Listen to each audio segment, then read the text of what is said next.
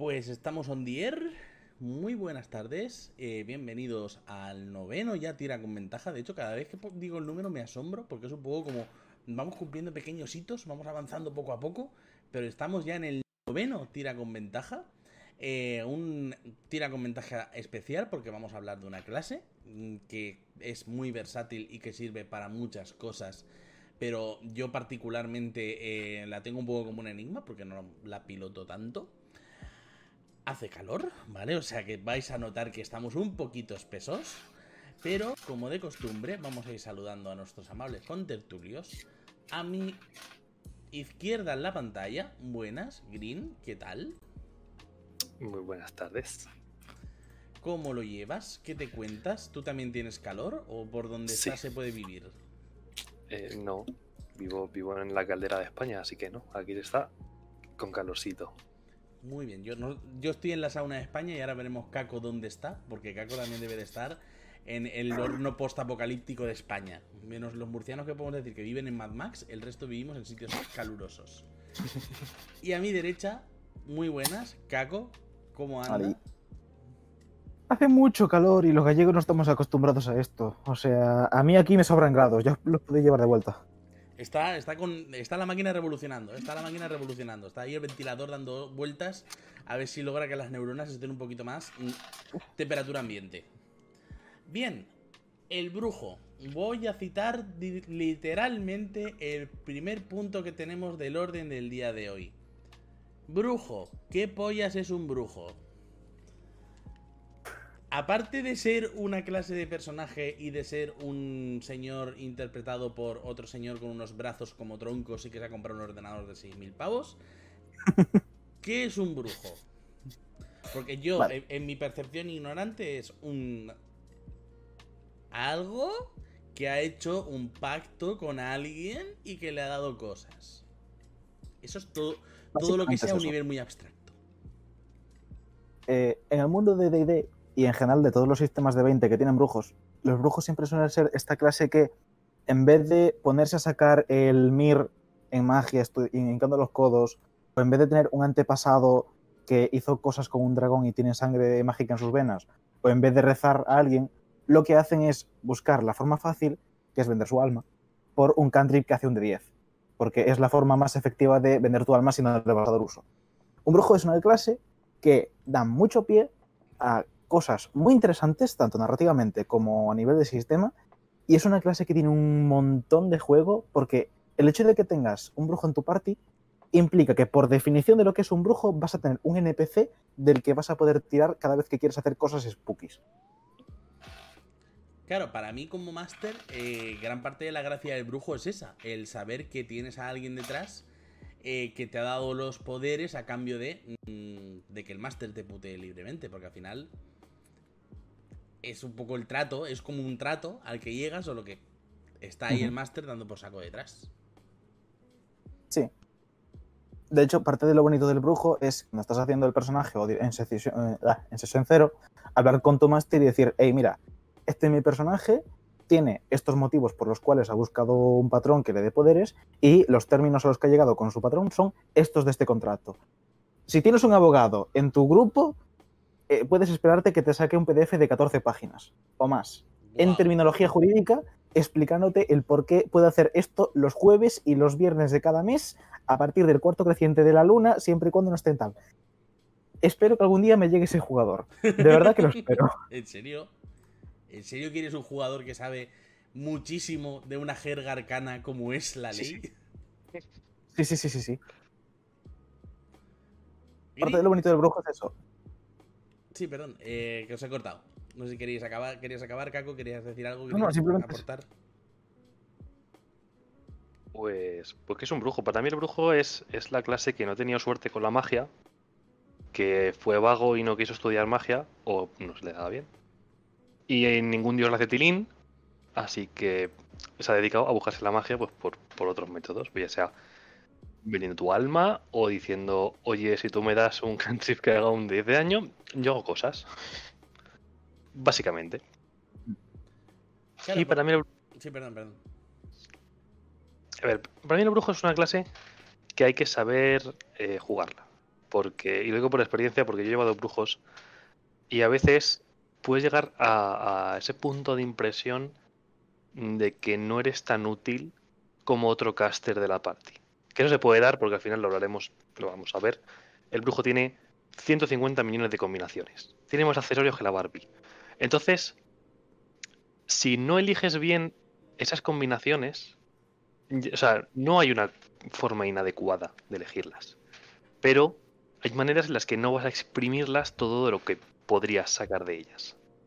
Y si no consigues encontrar un buen equilibrio, y luego si te comparas con un hechicero, o te comparas con, incluso te comparas con un druida, a lo mejor no te vas a ver tan útil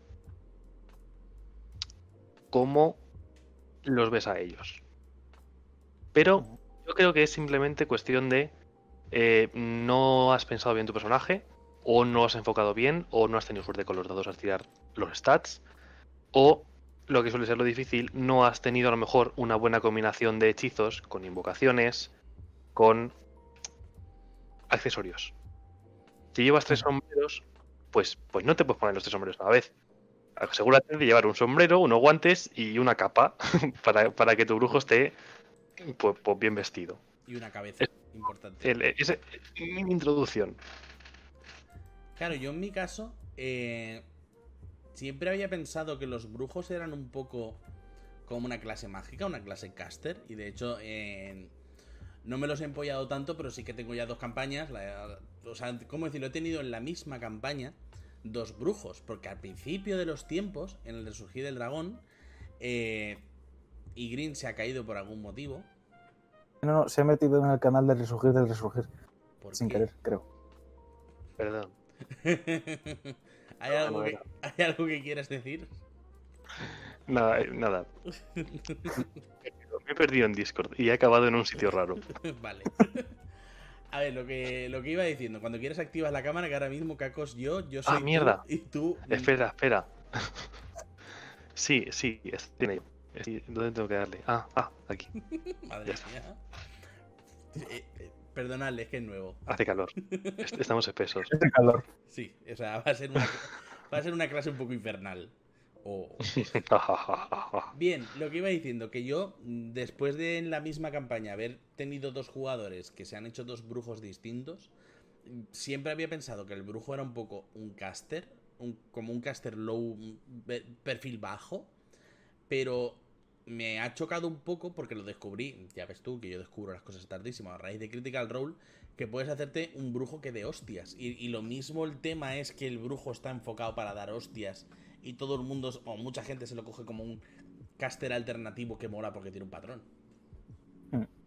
O sea, parte de lo bonito del brujo es que el propio manual te lo dice en la introducción de cada clase, esa cosa que nadie se lee, eh, que es que el brujo no deja de ser una clase que tiene cierto bagaje, digamos, marcial, en tanto que puede usar armaduras ligeras y puede tiene competencia con unas cuantas armas, porque sabe que sus poderes están limitados al respecto de otras clases, entonces, tanto a nivel mecánico, le dan herramientas para poder suplir en el momento en el que se quede sin zumo, como a nivel narrativo te explican, hey, tú sabes que tú no eres tan poderoso como el señor que lanza bolas de fuego, así que has decidido que a lo mejor te conviene entrenar en cómo usar una ballesta.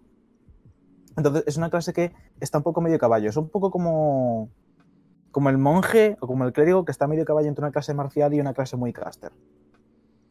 Claro, pero eh, yo creo que mucha gente se coge el brujo pensando que es puro caster.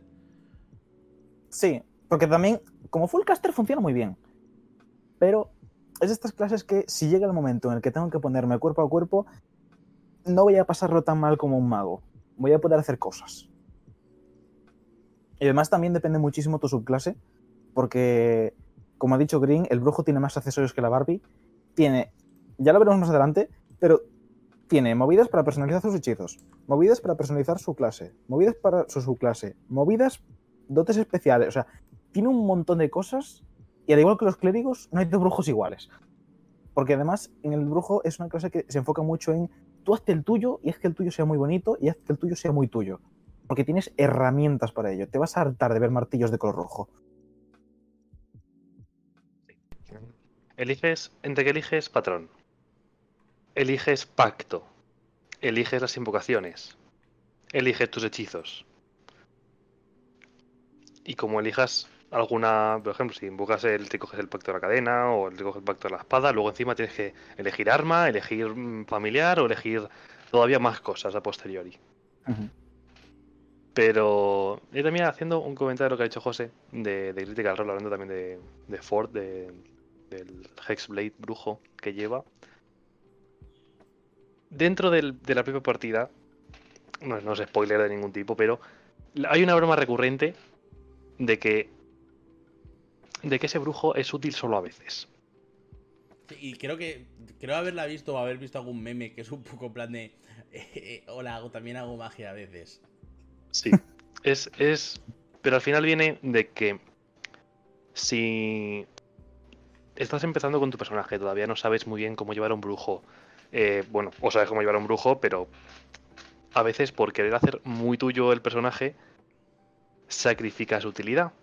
O sacrificas hechizos de decir, es que yo este hechizo sé que es muy útil, pero es que mi personaje no lo querría aprender, querría aprender estos otros que van mucho más con su temática.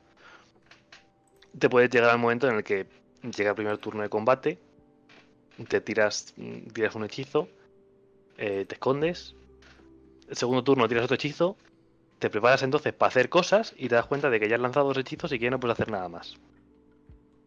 O eso es con la sensación que te quedas si piensas que tu personaje es un caster.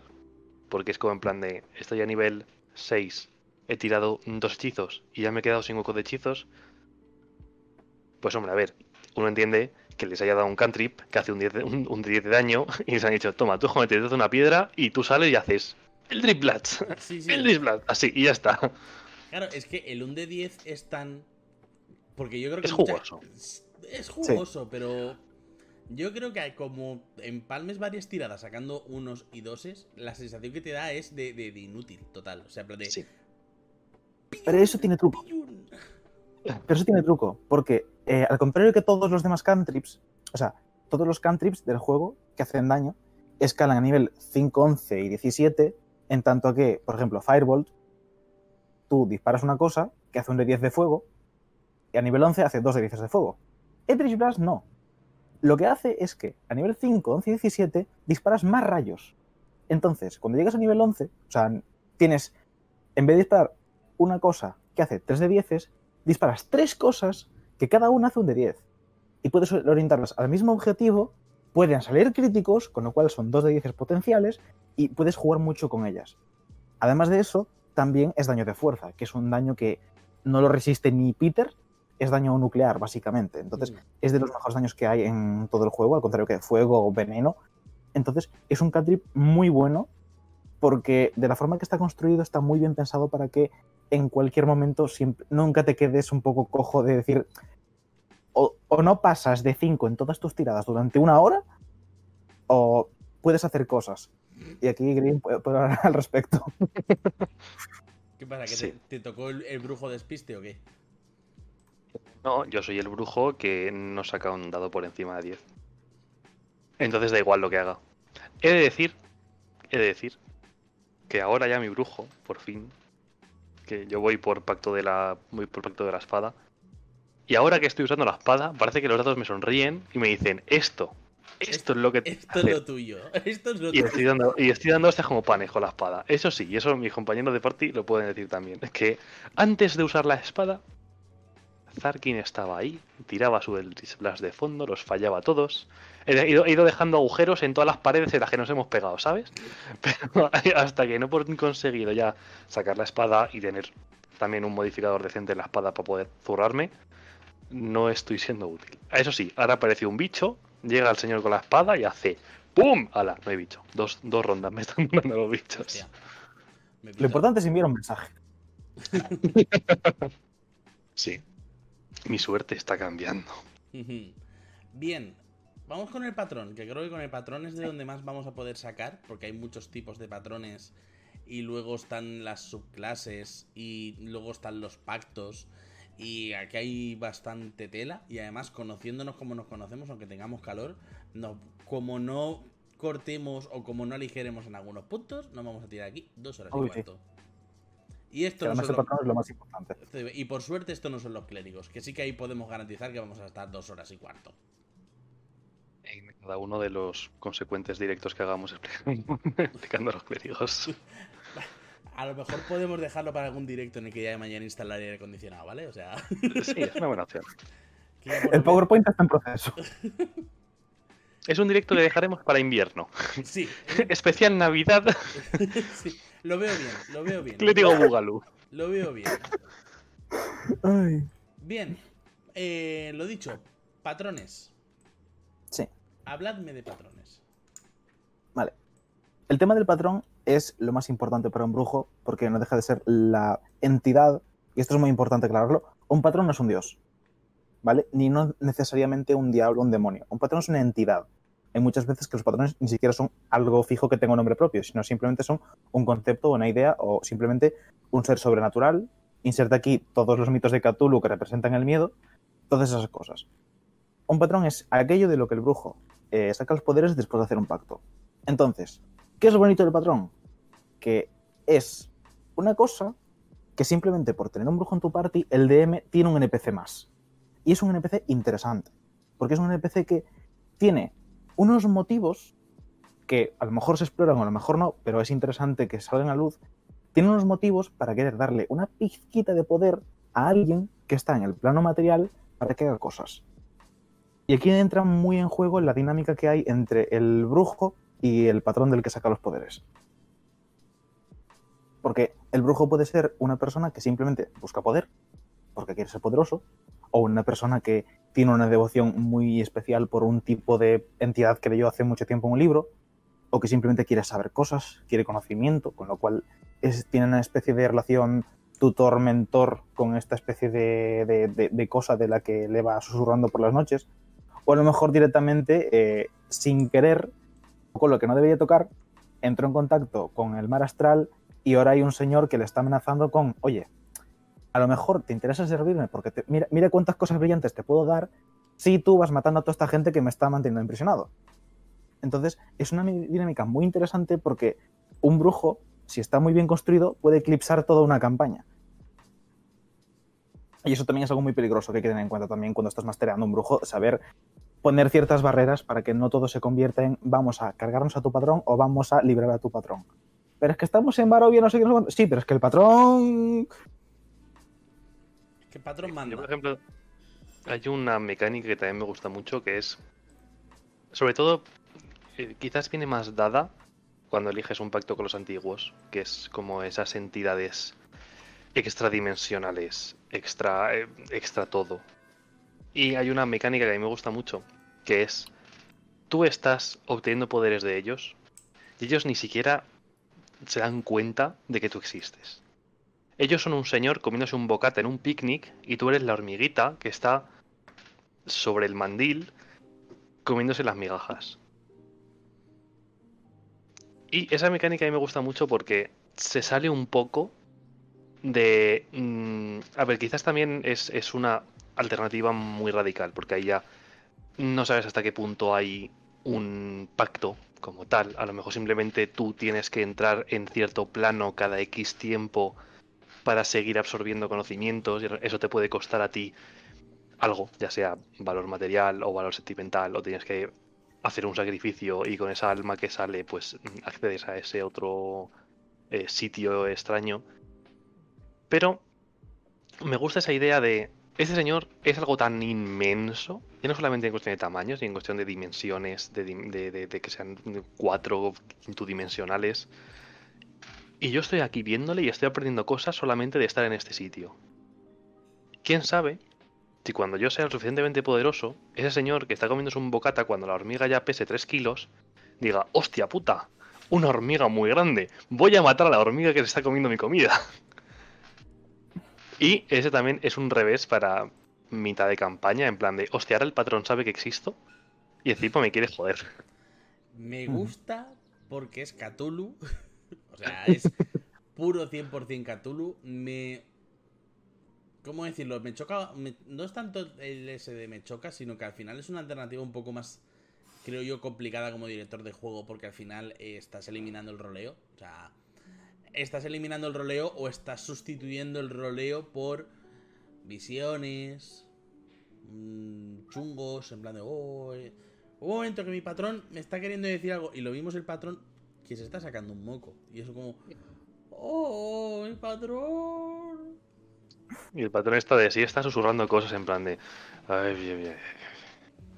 Ay, sí, sí, sí, sí". Y tú pensando que estás escuchando la, la verdad absoluta mientras aprendes cantrips. Ver, me, gu- me gusta por eso, porque al final es un poco como. O sea, todo lo que es la parte catuliana de, oh, son gente tan inmensa que para nosotros eh, son dioses y nosotros para ellos son hormigas. Y, y es un poco como. mm, Me da poderes un poco porque me ha visto y. Oh, lo seré yo especial. No. O sea, seré yo el que. No. No, no, no. Claro. O sea, lo bonito de un brujo es que tú no eres como el clérigo, ese elegido por los dioses dispuesto a soportar su poder y su carga. No, no, no. Tú eres un matao, porque eres un matao que ha ido a buscar la forma fácil y la forma fácil es muy peligrosa. Y ese peligro es parte del Dungeon Master llevar la cuenta.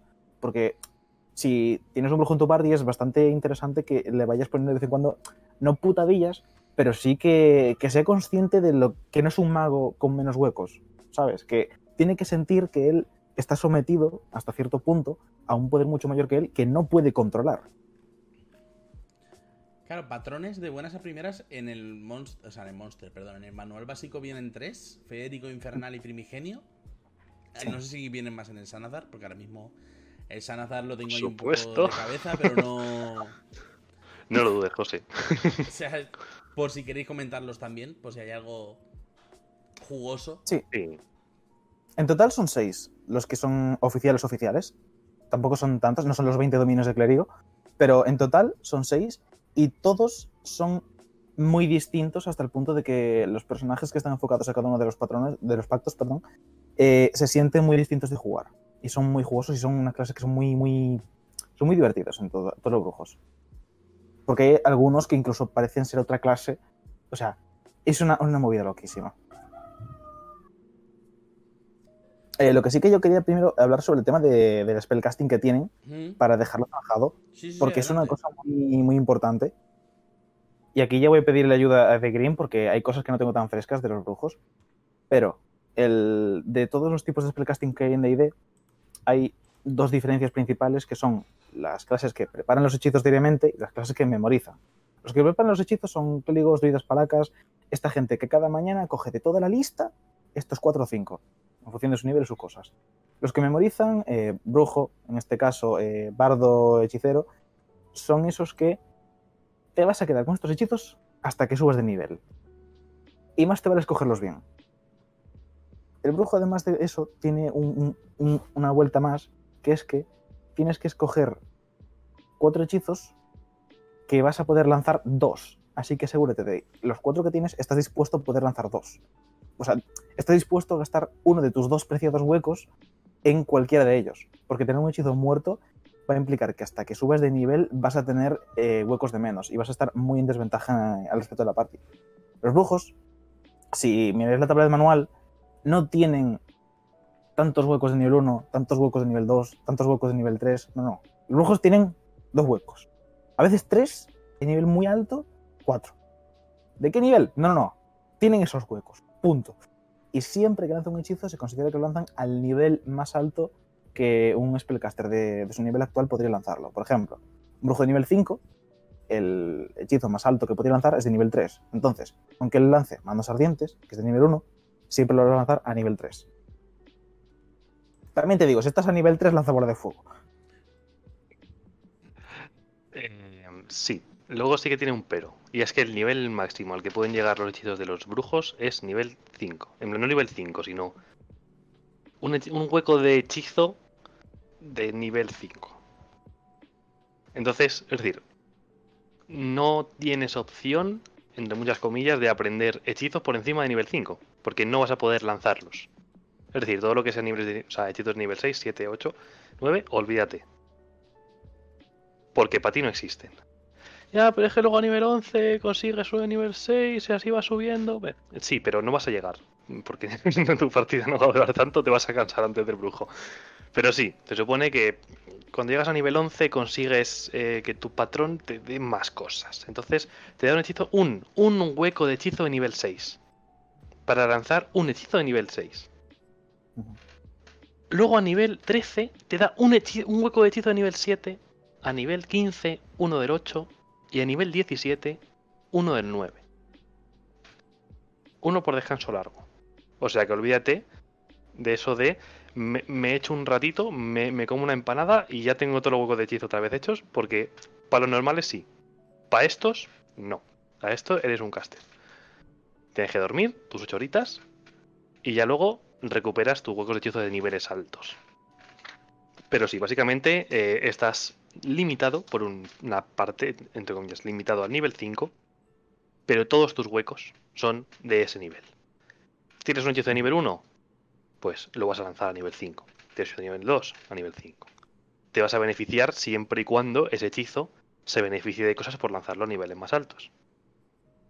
Si lanzas un hechizo de nivel 1 que no escala si lo lanzas con niveles más altos, pues, pues te aguantas y desperdicias, entre muchas comillas, un hechizo que podría haber sido de nivel más alto.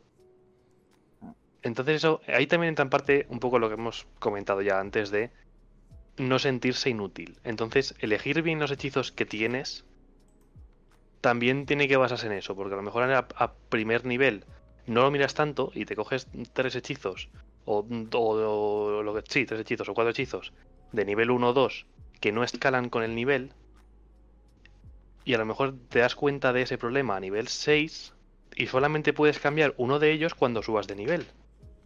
Entonces va a ser un proceso largo de restablecer tus hechizos, porque a lo mejor tardas 4, 5 niveles en decir, vale, ya está, ya me he ordenado los, los hechizos que antes había ordenado mal.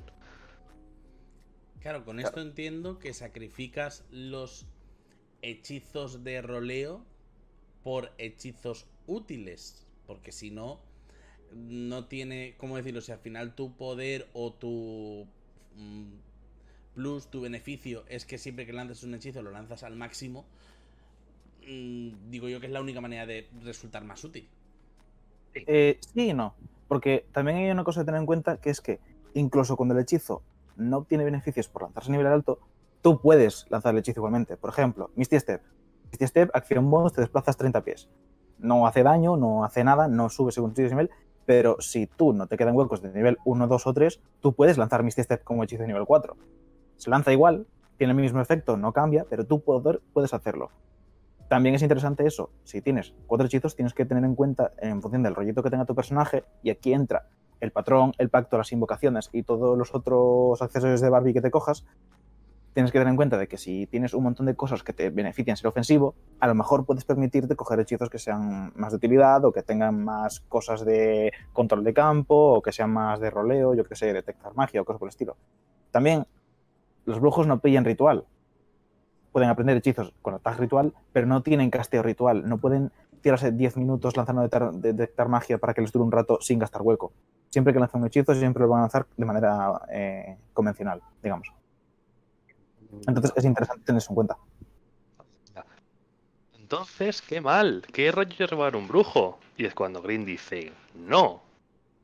Porque tienes las invocaciones. Y las invocaciones es básicamente la manera que ha tenido el juego de decir, ¿sabes todos esos hechizos de utilidad que no te has cogido porque no mola tirarlos con huecos altos? Pues los tienes de gratis. Así que mira la lista, escoge el sombrero que más te guste y lo vas a llevar puesto siempre.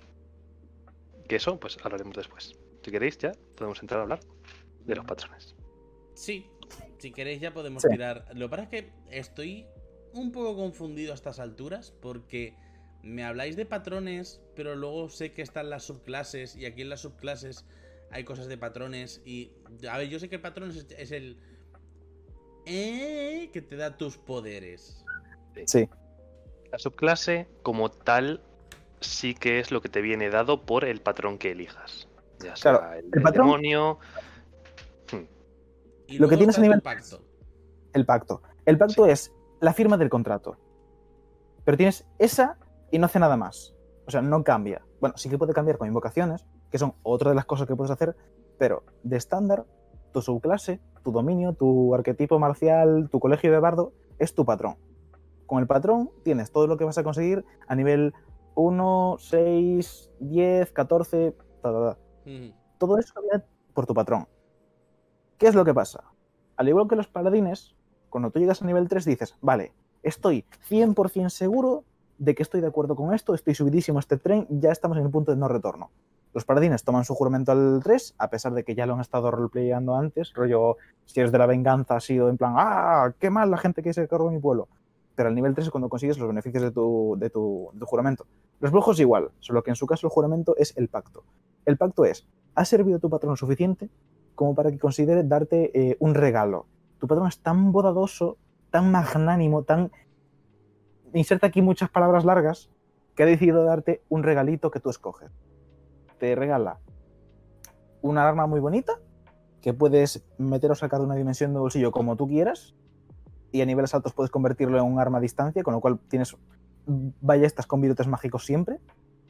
Puedes escoger un libro que tiene un montón de cantrips, porque todavía no tenéis suficientes cantrips, ahora tienes más. Tienes un libro que tiene conocimientos y que tiene cantrips y que tiene cosas chulas. O tienes el familiar, que es el pacto de la cadena, que es un quasit, un semidragón, un bichito que es como el familiar del mago, pero más poderoso, porque este sí que puede atacar.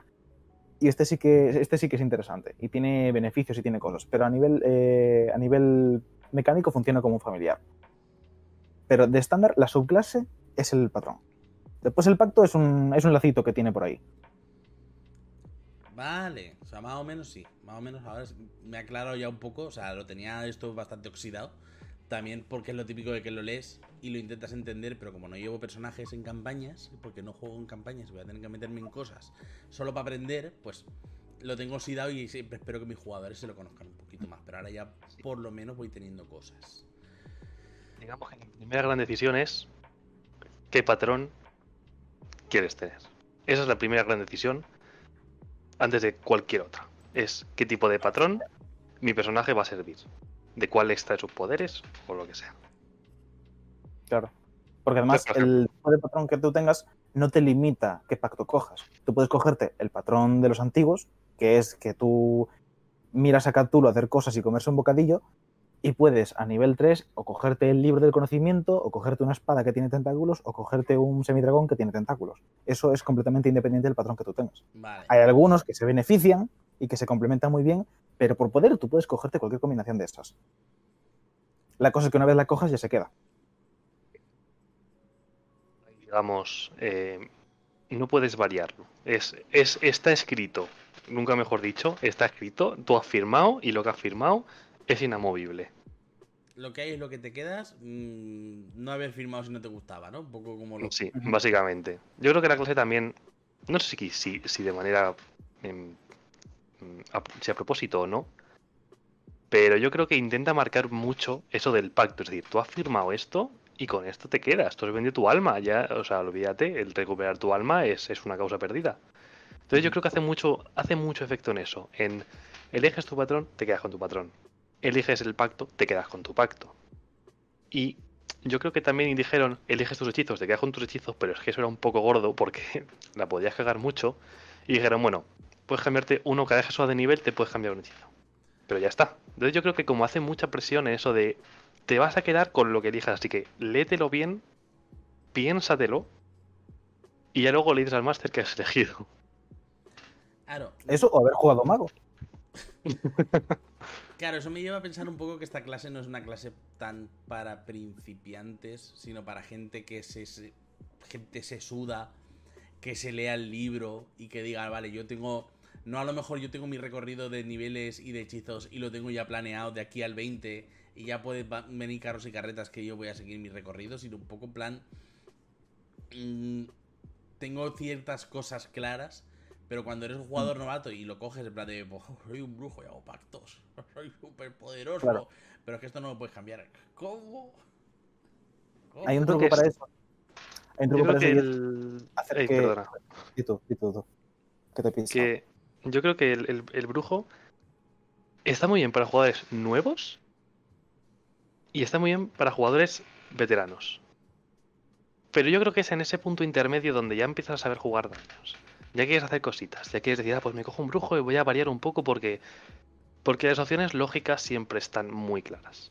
Es decir, me cojo un, voy a hacerme un brujo, vale, un jugador novato, me voy a hacer un brujo, vale, ¿y, qué patrón? Pues me voy a coger un demonio porque he hecho un pacto con un demonio, vale, pues ya está. ¿Y, qué, eh, y qué pacto te vas a coger? Voy a cogerme el, el pacto de la espada porque me ha dado una espada mágica que haga un chun chun. ¿Y, y qué invocaciones te vas a coger? Pues hay... Digamos que eh, puedes hacerte un brujo muy simple y que va a funcionar y con el que vas a estar a gusto y contento. Entonces, por eso vale para niveles bajos.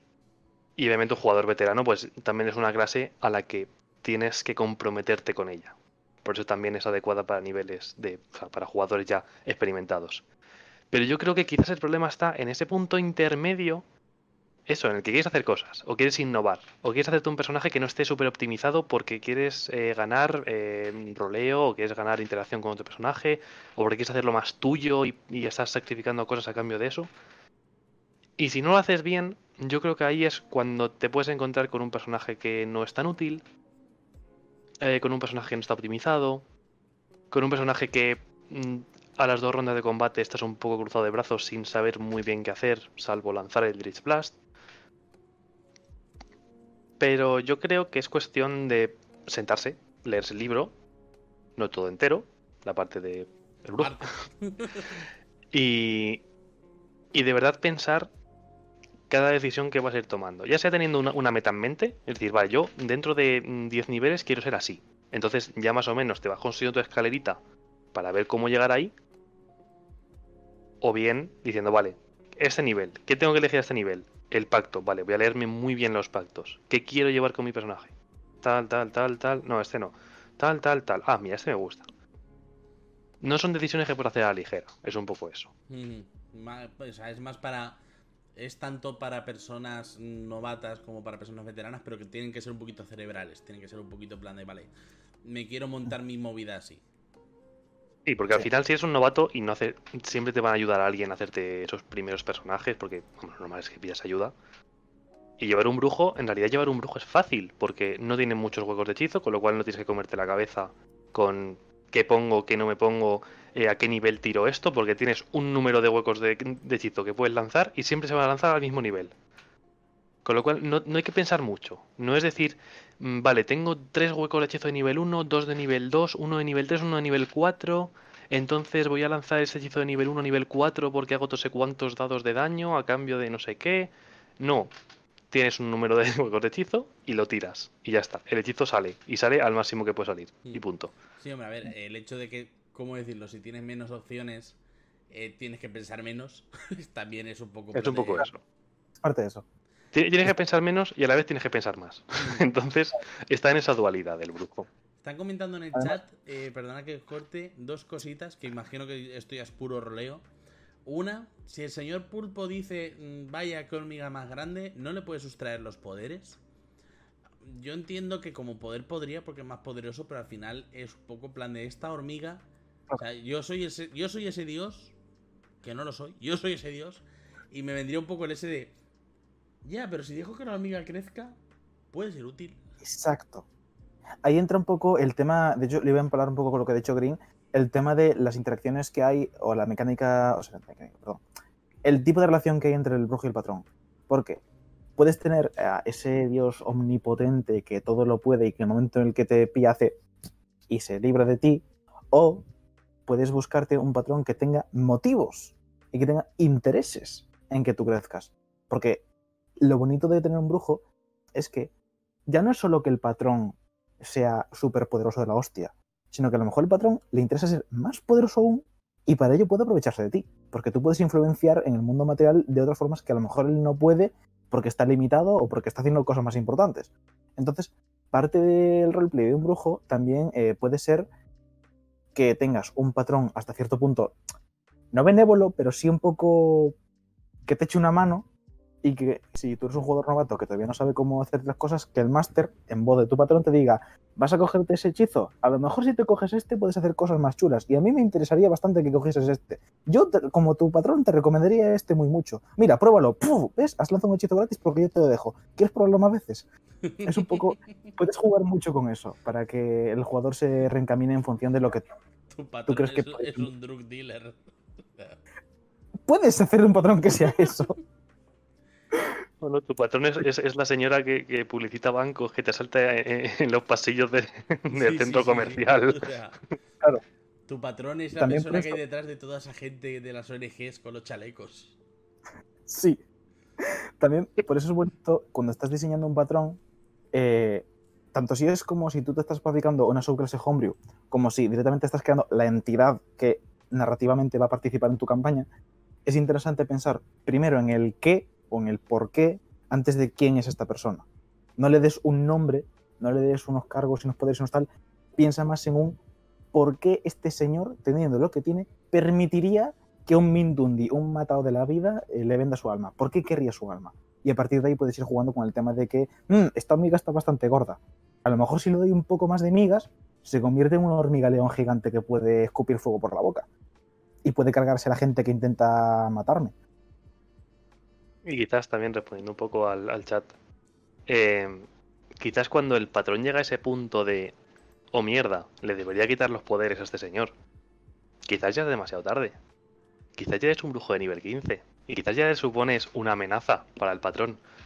Hasta el punto de que ya quizás no tienes la potestad de decir, pues te lo quito. O sea, no eres un paladín, no eres un clérigo, no estás atado a las órdenes divinas.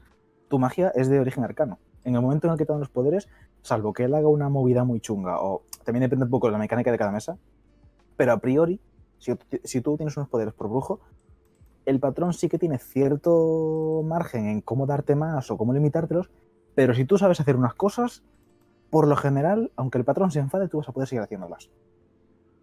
Porque si no, estamos ya entrando en movidas de dioses y se correspondería un poco más al dominio de los clérigos o cómo funciona un paladín con el juramento.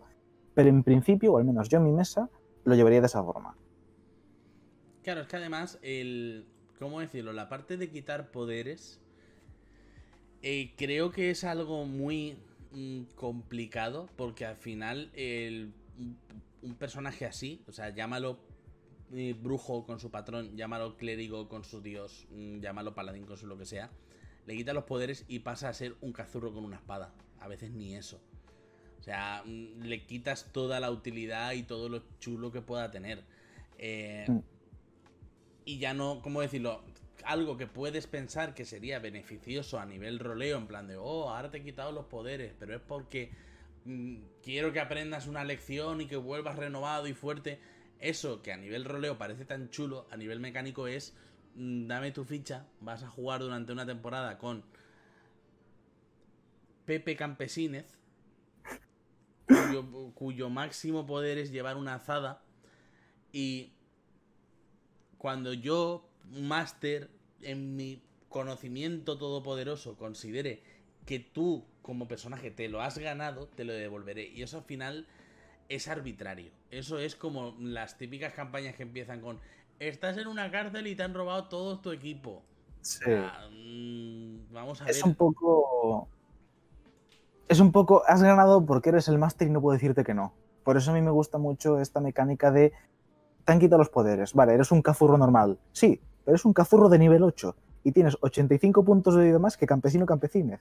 Y tú sabes, porque lo has estado usando durante dos meses, sabes cómo usar una espada. Y a lo mejor no te acuerdas de cómo se lanza este hechizo. Pero tú sabes que esta espada brilla mucho y si aprietas así muy fuerte, explota. Entonces, me gusta más eh, jugar con esa parte de el patrón no te va a dar cosas nuevas, pero a lo mejor tú dices, ¿que te has enfadado? Pues le voy a rezar a este otro pavo y voy a ir a por ti. Claro, eso es lo que está comentando ahora, lo de cambiar de patrón. Romper el pacto con tu patrón y cambiar con otro. A ver, A ver, sinceramente, eh, eso sería complicado. O sea, yo sinceramente, si se llegas a dar eso en partida, no diría que no, si de verdad está bien justificado. Pero yo prácticamente te diría, vale, cógete una ficha nueva. Estamos a nivel 8, vale.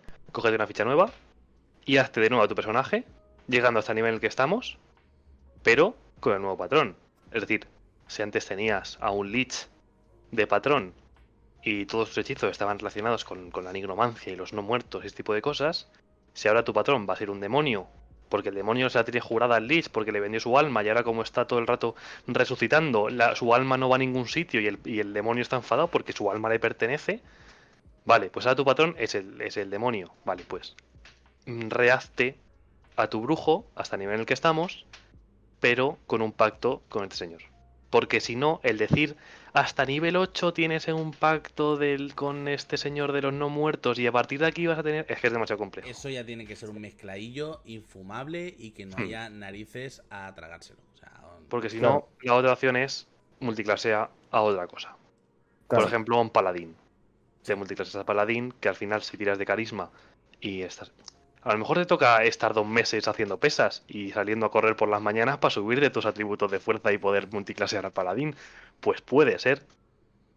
Pero a lo mejor tú puedes ser un paladín y no tienes por qué estar ligado a un dios. Puedes estar ligado a un reino, puedes estar ligado a una misión, puedes estar ligado a la corona de donde sea. Entonces, puede ser un paladín de la venganza que no tenga un dios y que tu venganza sea contra el, contra el señor del pacto que al final te ha mm, traicionado. Entonces, yo creo que daría esas dos opciones. O bien me multiclaseas, pero obviamente multiclasear, pues puede que estés perdiendo cosas ganando otras. O bien, si quieres de verdad seguir siendo un brujo y tu plan es llegar a nivel 20 de brujo, pues, vale, pues hazte otra ficha nueva, prácticamente, con este otro señor y a ver cómo se te queda el nivel en el que estamos.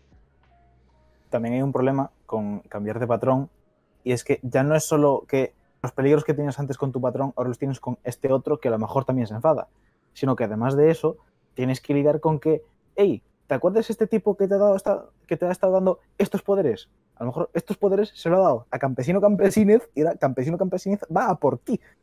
Y quien dice Campesino. Campesinez dice 7, 8, 20 ejércitos de campesinos o de seres de las profundidades o de demonios o de todo saber qué. Entonces, ya es un poco, he enfadado a este señor, me he ido con este, que tampoco me tiene tanto cariño, pero es que toda esa gente viene a por mí. Y a lo mejor tu patrón actual dice, ¿qué has hecho qué? No, no, toma, para ti.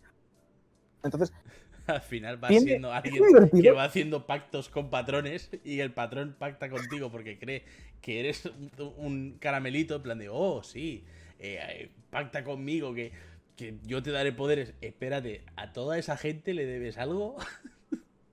si es como, tengo una lista de gente a la que le debo mi habla. Sí, sí, sí, sí. O sea, es en plan de. Mi alma es la falsa moneda que ha ido pasando de mano en mano porque nadie la quiere.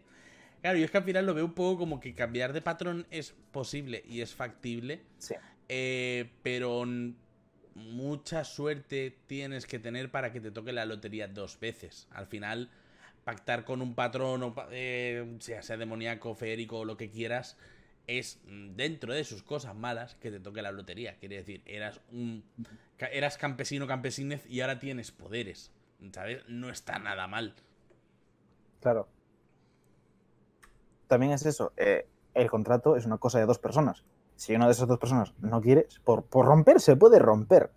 También habla muy bien con tu máster sobre las consecuencias de ello y si tienes un máster que es un poco benevolente y que va con la regla de lo cool, puede permitir dejarte ir con brujo sin patrón de nivel 8 y tienes los poderes que tenías, pero a lo mejor no puedes seguir subiendo de nivel brujo nunca más y te quedas atascado ahí mientras tu resto de party va consiguiendo investidura de las llamas, eh, muro de fuego, cosas por el estilo. Y a lo mejor es un poco.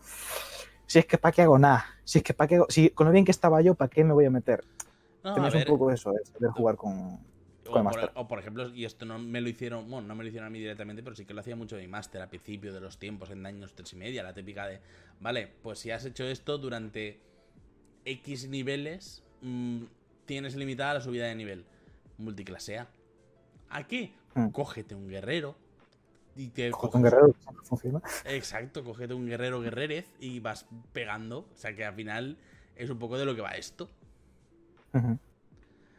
No sé si alguno quiere comentar. Pasamos ya a las subclases. Sí, vamos a entrar con ellas porque si no, no avanzamos. Y nos conocemos. Los Vale. clases son muy divertidos. Pues empiezo yo. Venga, va. Pues empezamos con el. ¿Cómo, cómo, cómo es en español? Tienes la Eh, chuleta en el Discord. Sí, eso es lo que voy a mirar, porque, porque obviamente pues leer en inglés tiene sus ventajas y sus inconvenientes. El archiférico. Jamás hubiese dicho tal cosa. Pues mm, el archiférico eh, al final es... Tu patrón básicamente es, es un lord o una lady. Es un señor poderoso del, del Feywild. De, de ese, de ese plano espejo al nuestro, en el que la naturaleza es desbordante y súper exuberante todo, y hay un montón de, de, de- seres mágicos eh, lo que conocemos como duendes y haditas y faunos y un poco esa naturaleza exuberante eh, especial. Entonces, se supone que tú has hecho un pacto con un señor de. Además, un señor importante de ese plano. Y los féricos. A ver. Son muy. Son muy hijos de puta. Porque todas las subclases que tratan con féricos. Al final. Es. Es muy en plan de. eh, soy el gracioso del grupo. Los hechizos que te dan, por ejemplo, pues. eh, por ejemplo, te dan eh, dormir como hechizo. Te dan cosas para controlar las emociones, cosas para controlar la mente de los demás, dominar persona, dominar bestia. Te dan cosas va a ser un poco tú también, un poco hijo de puta, con el resto de, de NPCs, de personajes, de, de- de enemigos. Y. mm, Pues eso, a ver, no es un pacto oscuro, quizás. No es un pacto oscuro como el, un pacto con Cthulhu, un pacto con un demonio, con un no muerto. Es un pacto quizás más alegre, más que sí que te puede llegar a lo mejor un poco de rebote estar con un pacto con un feérico. Y, y no es en plan, soy un brujo, oscuridad rising detrás. Pero te da, una opción en el que es también un ser superior que te está dando poderes, pero también te va a pedir cosas. Lo bueno es que a lo mejor un, un lo que te pide es, pues, mm, ves a toda esa gente que está en la plaza, pues quiero que los pongas a todos a bailar en corro, eh, porque sí, porque me apetece que les pongas a bailar y que les hagas a todos coronitas de flores. Porque, por- ¿Pero por qué? ¿Pero- y por, ¿Por qué no? Si parece divertido. Entonces, ¿Pero por qué? ¿Tengo cara de negociar? no, es, es porque me apetece. Es un poco eso. De Otra opción que también tienes con los con, con las cosas de, lo, del- de los archiféricos son las brujas. Las brujas, las hagas, como las llaman en en D&D, son criaturas del Feywild. Entonces, tu patrón no tiene por qué ser un fauno superpoderoso del Feywild o una dríada del Feywild también poderosa. A lo mejor puede ser una bruja malvada, oscura, que a saber lo que quiere. Claro, es que por ahí iba a tirar yo un poco, porque al final el, el Feywild se tiene un poco como eh, Disneylandia de los elfos y las hadas, pero... eh, Uy, no, es horrible. No. decir, el, el- el- el Ese Feywild es el problema. es toda la parte mm, mutada y mutante de la naturaleza, tanto en el sentido exuberante como en el sentido ese de eh, ¿por qué ese árbol tiene ojos? Eh, ¿Por qué esa mariposa también tiene muchos ojos donde Mm, no deberían de sí. estar? El Feywild puedes hacerlo muy jodido. Y además, Sí, sí, sí. eh, también pensad, y esto es un poco información irrelevante que solo yo sé porque viví esa época, en Dungeons Cuarta ya se introduce como raza a los Eladrins. Y en todo lo que es el, el mundo de Reinos Olvidados, si te lees las partes de Kimelin y demás, creo que he dicho Kimelin y, y no tengo claro si eso es un- del Resurgir o del Reinos Olvidados, pero todo lo que es la no todo lo que es la parte de los reinos élficos, en plan de. Es que eh, voy hacia esta isla. ¿Qué isla? Si esa isla desapareció hace siglos. Y no es que desapareciera, sino que llegaron los elfos y dijeron: ¡Uh, qué mal está la gente! Vámonos. Siempre unidos. Algo así se llamaba Sí, la de los siempre olvidados. unidos. Sí, me venía siempre unidos también. Es que al final es eso, se tiene el Feywild un poco como, ah, mira, son hadas, mira qué gusto. Y al final, joder, las hadas de Hellboy, ¿sabes? Que son hadas, sí, pero se comen la carne, ¿sabes? Sí, sí, sí, Sí. Es, es eso, es, es tal cual. Porque un viaje al Feywild puede parecer Disneylandia desde fuera, pero todo lo que está en el Feywild, por mucho que parezca guay y por mucho que parezca, oh, qué guay, que todo es supernatural, qué druídico, todo, todo intenta matarte y comerte probablemente. Es Australia. Es Australia. Sí, es Australia, es Australia. Es tal cual Australia. Claro, tú vas a Australia pensando que vas a surfear y que vas a ver canguros y luego te das cuenta cuando llegas aquí que, que los canguros quieren matarte y las tablas de surf también quieren matarte. Entonces, Es un poco- ¿Qué tal, Es un poco- ¿Qué tal Australia? Arañas, como puños. Es un poco este rollo de no vas a eh, jugar con un tipo sacado de la película de Campanilla. Vas a eh, rezarle, o sea, vas a rezarle. Vas a hablar con un tipo que se llama Lorax, que dice que habla por los árboles y que como acerques una antorcha al Feywild te parte las rodillas. Tiene un punto, lo veo también con un punto muy si quieres llevar un brujo que tenga un pacto feérico y que quieras ir con el rollo ese del druida, de la naturaleza y demás, pero también un poco como pervertirlo un poquito. Sí, Es el- es el brujo más Eh, verde. Sí. Eh, por ejemplo, em, a nivel 1, eh, digamos que tienes una habilidad por, por descanso corto o descanso largo, en el que básicamente puedes asustar. Puedes entrar como tocar la mente de otras criaturas y con una tira de salvación de sabiduría, asustar o encantar. Es decir, puedes también. Es, es cuestión de puedes embrujar su mente, ya sea para asustarles de ti que salgan corriendo, o bien para encantarles y que se piensen que eres tu mejor amigo. Eso a nivel 1. Por ejemplo, luego a nivel 6. Eh, si te hacen daño, eh, básicamente, una habilidad. Igual. Como todo, como todo lo que suele ser por regla general en el brujo, por descanso corto ya lo recuperas. Pero a nivel 6 es una habilidad que si a ti te hacen daño, tú haces puff. Básicamente, en plan, como un mago, un mago barato, tiras una bola de, una bola de humo, haces puff y desapareces. Te, te transportas a 60 pies y eres invisible. Como Naruto. Tal cual. Sí. Hasta cual, o sea, eres, eh, te, transportas hasta 60 pies en un espacio ocupado que puedas ver y permaneces invisible hasta el inicio de tu siguiente turno o hasta que ataques o lances un hechizo. Es decir, ¡pum! ¡Ay, que me ha dado! Pues ya no estoy. Y he hecho ¡puf! Me he teletransportado y encima soy invisible. Con lo cual puedo decir, vale, a ver qué hago ahora. Luego a nivel 10, eh, igual, vuelves a tener algo para tocar la mente de la gente y para que no toquen la tuya. Entonces eh, eres eh, inmune a que seas encantado y cuando una criatura intenta encantarte, puedes devolvérselo y encantarles tú a ellos. Oh. Están preguntando en el chat si vamos a hablar también de los suplementos en castellano, que entiendo que nos referiremos sobre todo a Sanazar. Más que nada porque tampoco, Eh. tampoco sé si hay ahí en alguna campaña algo, alguna subclase. Más que nada porque sé, esto es algo muy Wizards de, oh, mira, aquí te meto una subclase. Los que tenemos en la lista son los tres que están en el Players, los dos del Xanatar y el que está en la guía de Costa Espada. ¿Hay uno en la Costa de la Espada? La Virgen, se lo tengo. Uy, ahí. sí. Ya verás cuando lleguemos, qué divertido. Tengo el libro ahí y lo tengo abandonado. Qué pena de libro. Es que es un poco malillo. Sí. Eh, vale, y poco más ya de los del archiférico a nivel 14. Ya lo último que te darían en este, vamos, según este, este patrón, es, eh, puedes, eh, a ver cómo lo explico, hacer que una criatura pase a estar en un reino imaginario. Lo voy a leer tal cual porque es un poco enrevesado. Dice, como una acción, eliges una criatura que puedas ver en tu rango, tiene que hacer una tira de salvación de sabiduría contra tu dificultad. Si la falla, queda igual que en el de nivel 1, queda como encantado o asustado por ti durante un minuto o hasta que se te acabe la concentración.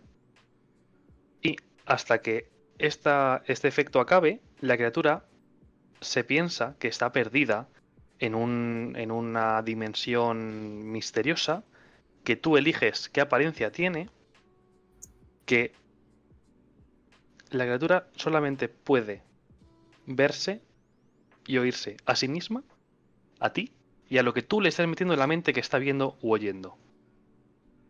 Una cosa te voy a decir, ¿eh? Se me está ocurriendo una build para Itachi. Porque es que esto es básicamente el Genjutsu de Itachi, o sea, esto es Itachi. Sí, sí, sí, sí, sí. ¿Cómo hemos acabado en Naruto? Gracias, Wizards. Sí, Con un brujo del feérico. Sí. Nada, y yo lo que siempre decimos en DD. Puedes elegir cosas únicamente por mecánica y pintarlas del color que tú quieras. Aunque aquí ponga que es el- un pacto con el archiférico, tú puedes decir que es un pacto con cualquier otra cosa y beneficiarte de esto porque te interesa cogerte estas cosas. Está. Respeta la identidad de otras clases. Eso es importante. no sí. pises otras clases. Porque es un poco feo si tienes un jugador de otra cosa y dice, joder, pues mi patrón me putea un poquito, porque el tuyo también es un demonio y no te hace esto. Entonces, tengo un poco en cuenta la, la- la cohesión con otras cosas ya existentes. Sí, no, Sí, a lo ver, suyo es, sobre todo es un Si quieres cambiar, como- ca- cambia algo que no exista. Exacto, sobre todo es un poco vestir de forma distinta al patrón y si quieres que sea un patrón archiférico que no, ¿cómo decir? No estás obligado a que sea una hada. Tienes mil cosas en el Monster Manual que puede haber sido un patrón. Porque simplemente a lo mejor tu patrón puede ser la voluntad de la naturaleza y que se presenta a ti en forma de castor, Por ejemplo, por ejemplo. Marmota. O Que les llevas marmota. siempre encima. Siempre tienes que llevar encima la marmota y protegerla con tu vida. Y si se mueve la marmota, se te acabó el pacto. Exacto, o sea, al final es un poco, eh, eh, es un poco el, el cómo lo quieras vestir, la skin que le quieras Hmm. dar. Vale, pues pasamos al ¿Siguiente? entonces. Sí, dale Vale, el si siguiente-. El siguiente es el infernal, que este es eh, el típico, your bread and butter, que se dice. Este es el que nunca te falla.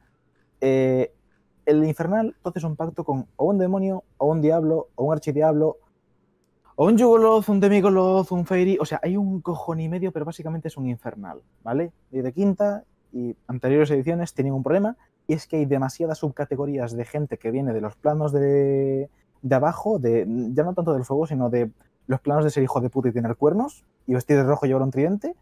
Hay un montón de subdivisiones, pero lo más importante es que tu patrón es un infernal que es poderoso. Que puede ser un demonio de, ah, quiero el caos y la destrucción del mundo, o puede ser Asmodeus de, vamos a hacer un trato. Que de hecho es el que más coherencia tiene con esto, pero si tú quieres hacer un pacto con un señor del foso que es súper eh, asqueroso y quiere plantarle fuego a toda la ciudad que hay en el mundo, también puedes. Este patrón, al igual que todos los patrones, da eh, hechizos adicionales a nivel 1. Importante, estos no son como los del dominio de clérigo, que independientemente de tu estado siempre los tienes preparados. Estos hechizos que te dan los patrones son hechizos que no están en tu lista de brujo y que se te añaden como opciones para que tú los cojas, pero tienes que cogerlos tú. Y es algo importante diferenciar porque eso. Creo que junto al Ranger la única clase que funciona de este estilo, que tienes que tú cogerlos, no están ahí para siempre. Sitios que te da tu, tu patrón infernal son bastante más escuetos, digamos, no son tan flashes como meter a la gente en un eh, universo paralelo donde empiezan a ver todo como si fuese el filtro de Dark Souls. Te da una cosa que es que eh, cuando matas a alguien obtienes chapa o tienes vida temporal, porque mm, qué, qué bueno que eres matando gente, toma, cúrate un poquito.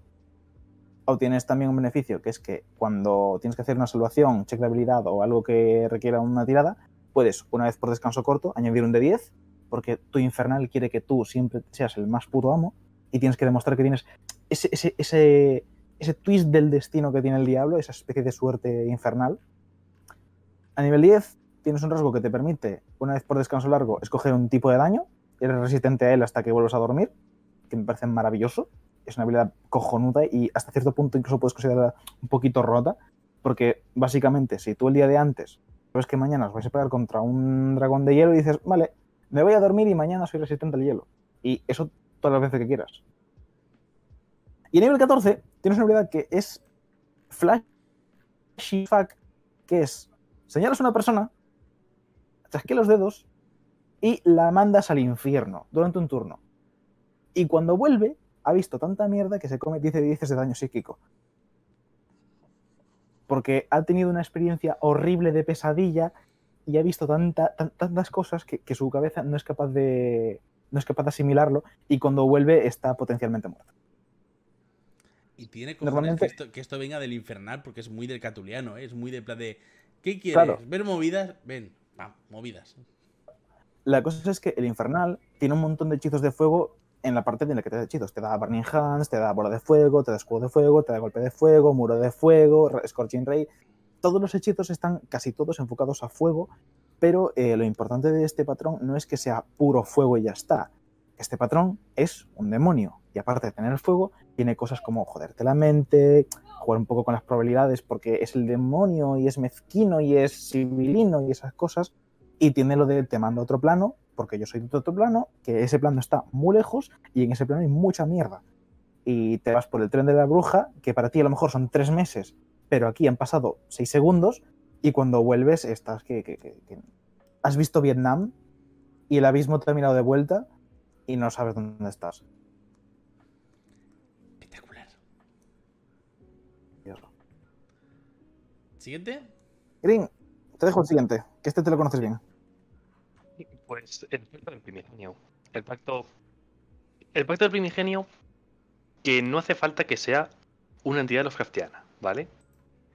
Es lo, es lo que mola, porque a todos nos gusta Cthulhu, pero eh, puedes elegir un dios de estos dioses malvados, olvidados, que han sido encadenados hace millones de años y de repente, yo qué sé, yo me lo imagino como el, el malo de Kung Fu Panda 1, cuando está como súper encadenado, que solo puede mover así el, el- la cola, así un poquito. Pues yo me lo imagino así, en el momento en el que este señor ha movido la cola y, y tú de repente eres consciente de que ese señor existe. Y dice, ah, pues ahora me sirves porque yo quiero salir de donde estoy aquí encadenado y tú me vas a ayudar. Ah, Me flipa porque en el manual sí que te dice literalmente Gran Cthulhu, no me acordaba de esto. Sí, sí, sí, sí, Sí, te da una opción que es Cthulhu. Y de hecho, ahora que, que estoy con la tumba de la aniquilación, Dendar, la serpiente nocturna, es el dios de los, eh, de los hombres serpiente.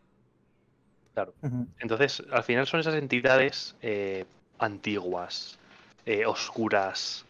eh, sí que yo creo que todas comparten esa sensación de que mm, son demasiado poderosos para este plano. Como que si, si de verdad estas- estos seres llegasen a pisar este plano estaríamos jodidos. Pero todos comparten un poco esa, esa mecánica, no esa mecánica, ese rasgo, digamos, de, de patrón. Eh, hechizos extendidos que te dan, mm, que se añaden a para que los puedas elegir, son todos los que tienen que ver mucho con tocar la mente, pero no en plan férico de mm, voy a dominarte o voy a cambiarte los recuerdos o algo de eso, sino te vas a enterar. En plan, hablamos de sus resonantes, eh, detectar pensamientos, fuerza fantasmal, eh, mm, dominar eh, bestia, dominar persona, telequinesis, cosas ya de decir, eh, incluso el, el- rasgo de nivel 1 que tienes es el de mente despierta. eh, literalmente dice que tu conocimiento alienígena, porque las cosas que, con las que tú has contactado no son de este mundo, ese conocimiento te permite tocar las mentes de, otra criatura, de otras criaturas y te permite básicamente eh, telequinesis. Con a un radio de 30 pies, tú puedes hablar mentalmente con cualquiera. Tú puedes mirar a un señor y empezar a decirle cosas como si estuvieses escuchando voces, pero básicamente eres tú sentado desde el otro lado de la plaza. Este rasgo para mí, de nivel 1, para mí es uno de los que más me gustan, mm, por lo menos en el libro, en el, en el Players, porque me parece que tiene mucha, mucho jugo fuera de combate, obviamente. Porque fuera de combate, el poder decir, eh, yo qué sé, esta, esta persona está durmiendo y yo voy a hablarla mentalmente y tiene la capacidad de responderme mentalmente, que eso, eso es lo guay. Entonces, tiene, puedes exprimirlo mucho. Yo, de hecho, yo es uno de los de las cosas que más me gustan de mi brujo. Es el, el poder telepáticamente hablar, incluso con miembros de tu party. Es decir, yo que sé, nos tienen capturados y tú estás diciéndole, estás dando instrucciones. Vale, pues cuando yo haga esto, tú vas a hacer esta cosa. Tú vas a hacer esta otra cosa. Tú, cuando yo haga esto, tú haces esto. Y, y nadie tiene por qué enterarse porque está todo en tu cabeza. Entonces, eso está chachi. Y que no hay que compartir idioma tampoco, ¿eh? que eso te da mucho. Correcto. Te da Simplemente mucho tiene que- si sacas- Tiene que entender al menos un idioma. O sea, tiene que tener ese punto de inteligencia de poder hablar un idioma. Con eso está hecho. Es lo bonito de te invito a una sala de TeamSpeak, tú únete aquí. Sí, no, pero que también eh, pensando en monstruos con. en monstruos, en bichos de monstruos manual, con la inteligencia suficiente para tener idiomas extraños, en plan de devas, abolets, ¿sabes? O sea, toda esa, toda esa gente que dices, madre mía, ¿y esta gente cómo hablará? Pues mira, ya, tiene, ya puedes, ¿sabes? Ya puedes. Sí, sí.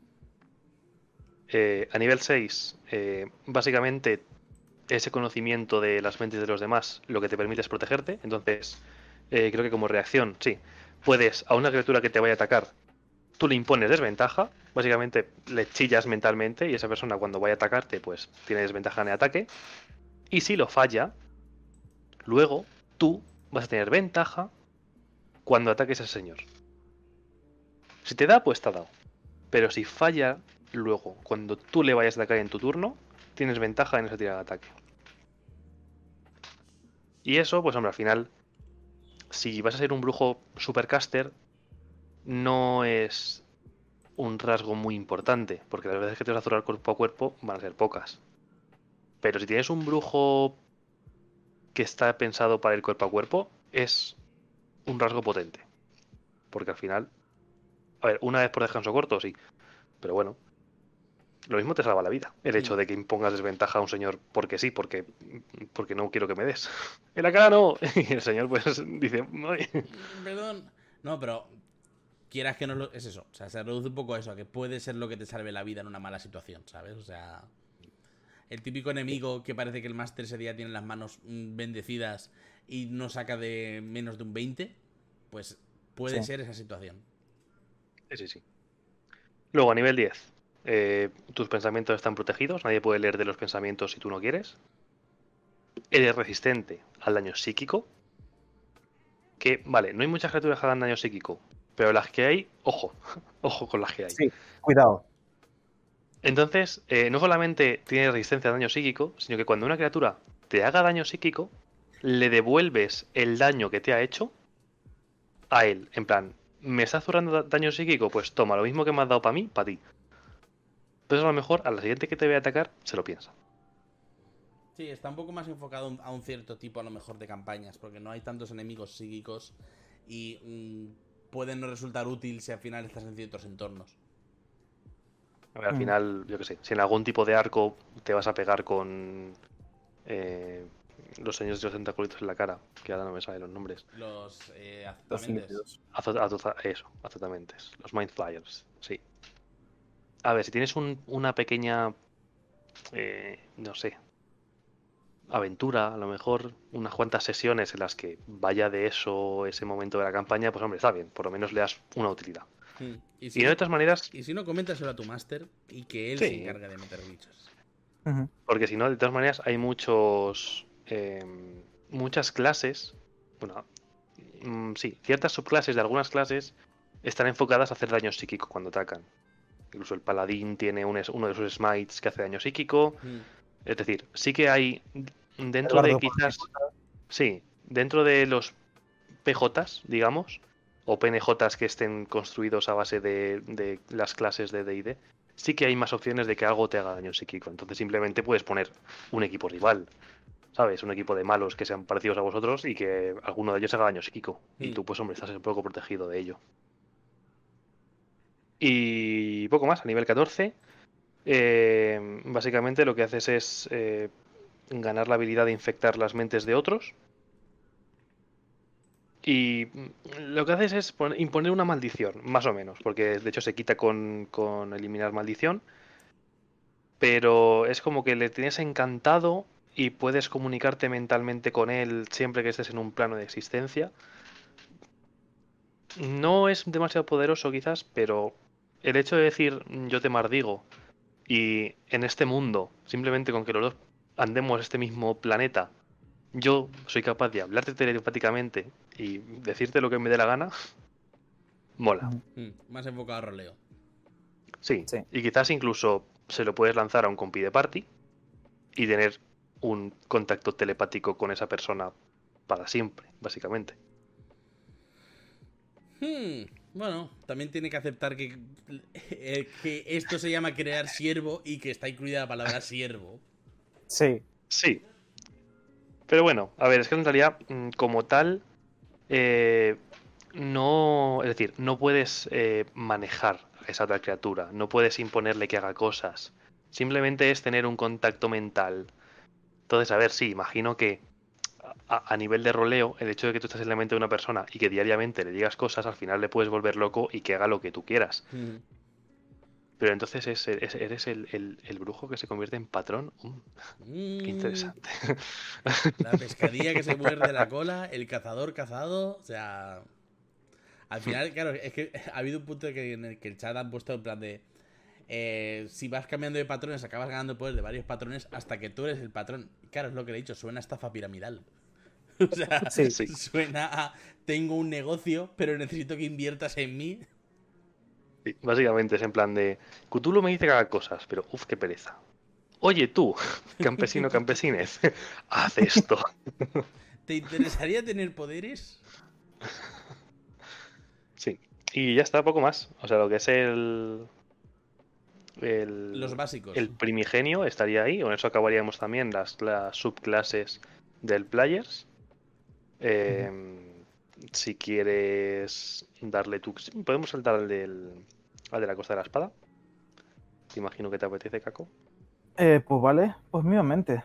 Eh, eso sí, me reservo, me reservo el clérigo que no es clérigo, ¿vale? Vale. Eh, vale, el de la Costa de la Espada, que se llama el, patr- el Patrón del Inmortal, básicamente es un becario de Liche. Todo el pacto lo haces con una entidad que tiene poderes sobre la vida y la muerte. Puede ser Vecna, puede ser la reina de los cuervos, puede ser Pedro saber quién. Alguien que tiene cierto poder sobre cómo cambiar las cosas, o un demiliche, un archiliche, el pavo este de la tumba de los cojones, que no recuerdo cómo se Ese, ese, ese de ahí. Ese, si tienes ganas de aguantarle. Ese, no voy a insultarle mucho. Es un patrón que se dedica mucho al tema de enfocarse en. A lo mejor tú también quieres ser un liche, o, un- o una poquita de liche, pero no te interesa estudiar como un mago nigromante hasta nivel 17 que puedes coger tu alma y meterla en una gema. O a lo mejor no te interesa estudiar sin más y te interesa rezar a ver si hay una forma más rápida.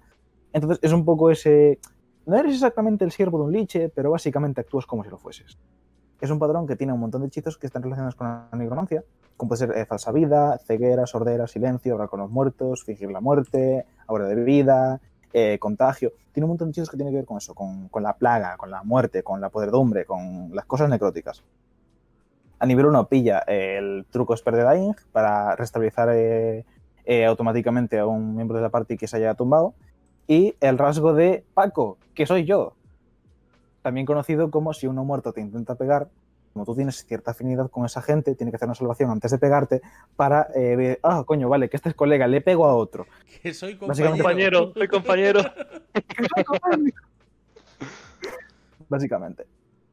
A nivel 6, pillas desafiar a la muerte, que es que cuando tú pasas una salvación de muerte o cuando ayudas a alguien a, a pasarla, cuando desafías a la parca y le robas un alma, recuperas eh, un D8 más tu constitución, como si, como si eso, te estás curando básicamente por cumplir las expectativas de tu patrón de, vale, lo has hecho bien, toma un caramelo. Sí, o sea, Has es un, conseguido que es un tú poco plan de. tú- O sea, es un poco plan de. ¿A qué aspira tu patrón? A que no me muera. O sea, somos afines en ese sentido. Entiendo porque es, es, es, es, es uno muerto. Sí, que, sí, que sí. no quiere que te mueras y sigas vivo. Sí, sí, o sea, es un poco en plan de, a que no me muera. ¿Cómo? Por medios. ¿Cómo decirlo? Mi patrón aspira a que no me muera haciendo el imbécil. ¿Sabes? Para intentar. Un poco, Ay, entonces eso, cuando tanto si tú no te mueres como si ayudas a alguien a restablecerse con el country que te dan a nivel 1, te curas parte de tu vida. Y eh, va un poco con ese, con ese mood de vamos a jugar a ser no muertos, pero no queremos morirnos, porque estamos, somos mejores que eso.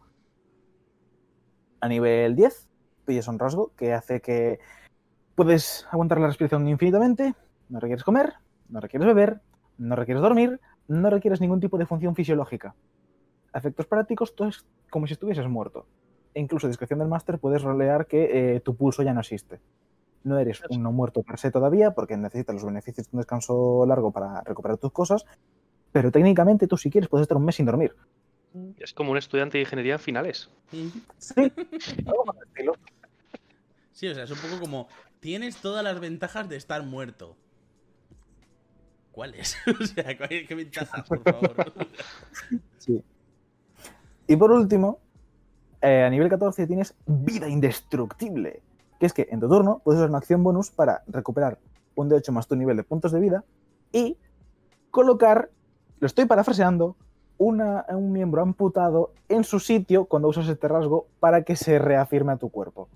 Entonces, si tu máster le gusta mucho jugar con las tablas de decapitación y estas movidas, tú puedes decir, vale, mi cuerpo, alas por Yorick, va corriendo detrás de mi cabeza, me la pongo aquí, crujo un poquito y vuelvo a estar bien. Puedo usarlo una vez por descanso largo, pero no Esa- creo que esa- te decapiten más de una vez al día. Te- Técnicamente es lo típico que suena súper épico hasta que te acuerdas del medieval. vale, Eso eres no es- Es por descanso corto, puedes hacerlo como tres o cuatro veces al día, Ah, pero tienes que sentarte un momentito. eso te iba a decir, Eres, eres Deadpool. si, te decapitan Sí. tres o cuatro veces por día, lo mismo o no estás en el sitio donde deberías de estar. Lo mismo es a Bueno, a lo tumbas, mejor es a estás tumbas de niveles muy altos. La cosa es esa, que este patrón se centra mucho en que no eres exactamente un liche, porque no acabas siendo un liche, pero tienes los beneficios que tendría un tumulario, un zombie de nivel muy poderoso. Un vampiro no, porque tú no bebes sangre, porque no requieres beber. ¿Te imaginas ser así de patético? Entonces, es muy juguetón y también es una clase que es muy divertida de jugar porque eh, va muy a... Bueno, si el máster es un hijo de puta, yo voy a ser más todavía. Te toca. Estoy, Quiero decir que estoy buscando quizás, quizás la parte, la parte difícil de esta, de este pacto es jugarlo con una party buena. Sí, Porque una party neutral. Todavía. Una party malvada. Vale, guay, chachi. al menos no tenemos que resucitarlo. Sí, a ver, eh, también puede ser lo típico que te toque consensuar con tus colegas en plan de, ¿os importa que sea un nigromante no excesivamente malvado? O sea, Claro, en plan de, oh no, se ha muerto mi hermano. Tenemos que buscar un diamante de 300 piezas. Ah, no, no hace falta, mira. Ah, No, mira, se ha, Eso muerto, aquí lo- se ha muerto mi hermano. ¿Me lo dejas? ¿Lo, vas a enter- lo- lo vas a enterrar pronto? necesitamos los riñones. es que se me ha caído y no lo encuentro. ¿Para cuánto estaba planeado el entierro? Así co- como... Y se saca esa libretita. Vale, a ver, este señor sabe usar la espada, está enterrado aquí. Vale, bien, siguiente. Es el recadero de un Sí, nigromante o sea, y es maravilloso. plan de, íbamos a incinerarlo. Qué desperdicio. Vale, mierda. Vale, pues venga, saltamos al siguiente. Vamos a hacer un poquito de malabares porque algo quiere hablar del, del clérigo que no es clérigo. Así que voy yo con el Hexblade. Vale. Eh, vale, pues Hexblade. Mm, si antes con el primigenio hemos visto que tenías ciertas ventajas si cogías ese patrón con un brujo que fuese cuerpo a cuerpo, con el Hexblade es eso, pero 10 veces más. Porque has hecho un pacto con una entidad del Shadowfell que es como esa otra dimensión espejo es decir, si, si el Feywild es la exuberancia a lo máximo, esto es. eh, aquí no crece nada. Aquí no crecen ni malas hierbas. Esto es un mundo oscuro donde siempre hay niebla, donde todo está como con un filtro grisáceo, como azulado. Y, las cosas que hay aquí eh, no es como en el Feywild que parecen buenas y son malas, sino que aquí parecen malas y son peor. Y eh, han hecho un pacto con una entidad de ese plano.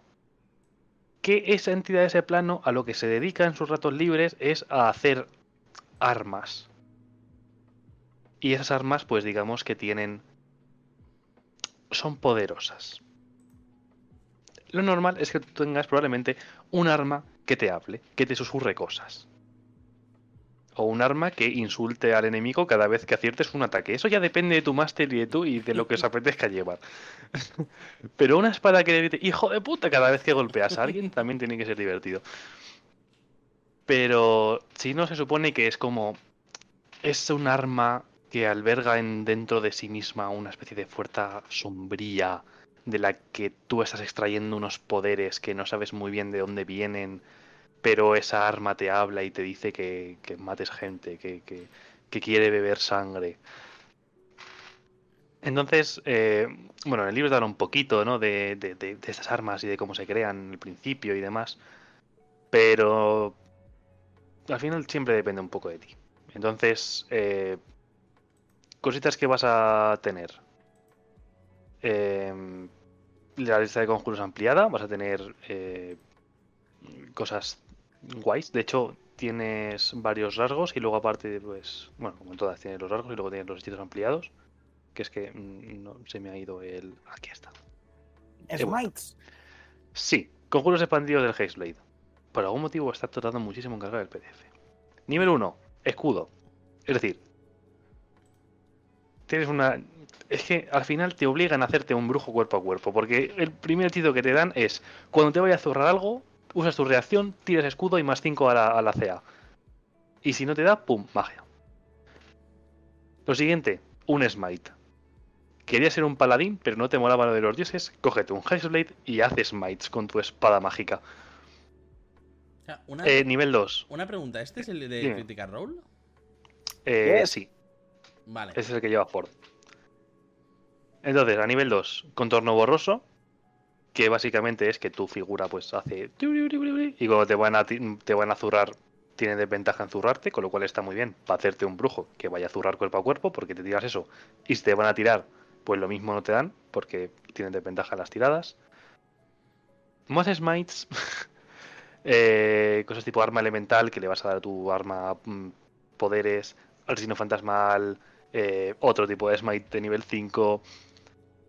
Asesino fantasmal yo lo recuerdo muy OP, ¿eh? O sea, yo no sé qué. No me, Sí. no me viene ahora a la mente cómo era. O sea, cómo es en daños quinta. Porque lo que me viene son retazos de daños tres y medio. Pero asesino fantasmal en tres y medio te mataba directamente. O sea, te- directamente no, era el típico de. Hace una tirada de salvación de no sé cuánto. ¿La has superado o no? Pues muerto. Eh, no me suena que sea tan potente, porque es un hechizo de No, nivel aquí es de 4. nivel 4 y te hace daño psíquico y creo que te invocas un colega espectral que le mete una hostia a alguien. Pero creo que no es muerte instantánea, as far as I No, know. no, no. O no debería al menos. Vale, vale, vale, vale, sí.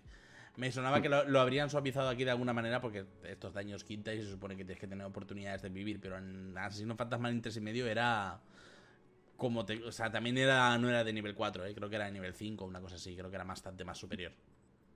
Sí, no, aquí han hecho eso, que asustas a alguien y si no pasas la salvación se come daño psíquico hasta que, hasta que, hasta que se pase. Mm. Sí, eh, así como, como punto of topic, en Daños 3 y medio había un hechizo que era eh, Asesino Fantasmal, pero a las masas.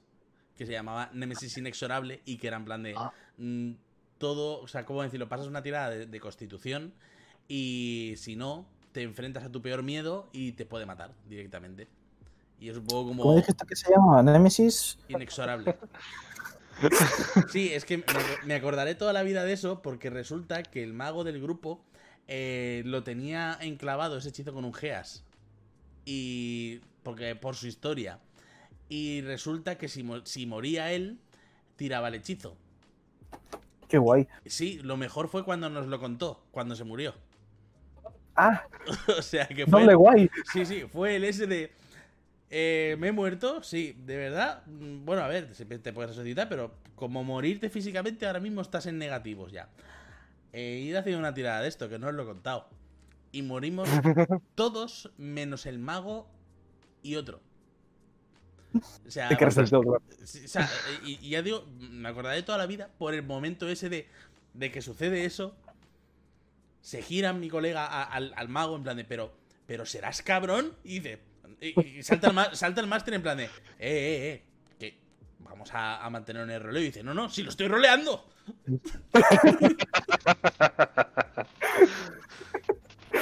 La némesis inexorable. Me cago en la mar.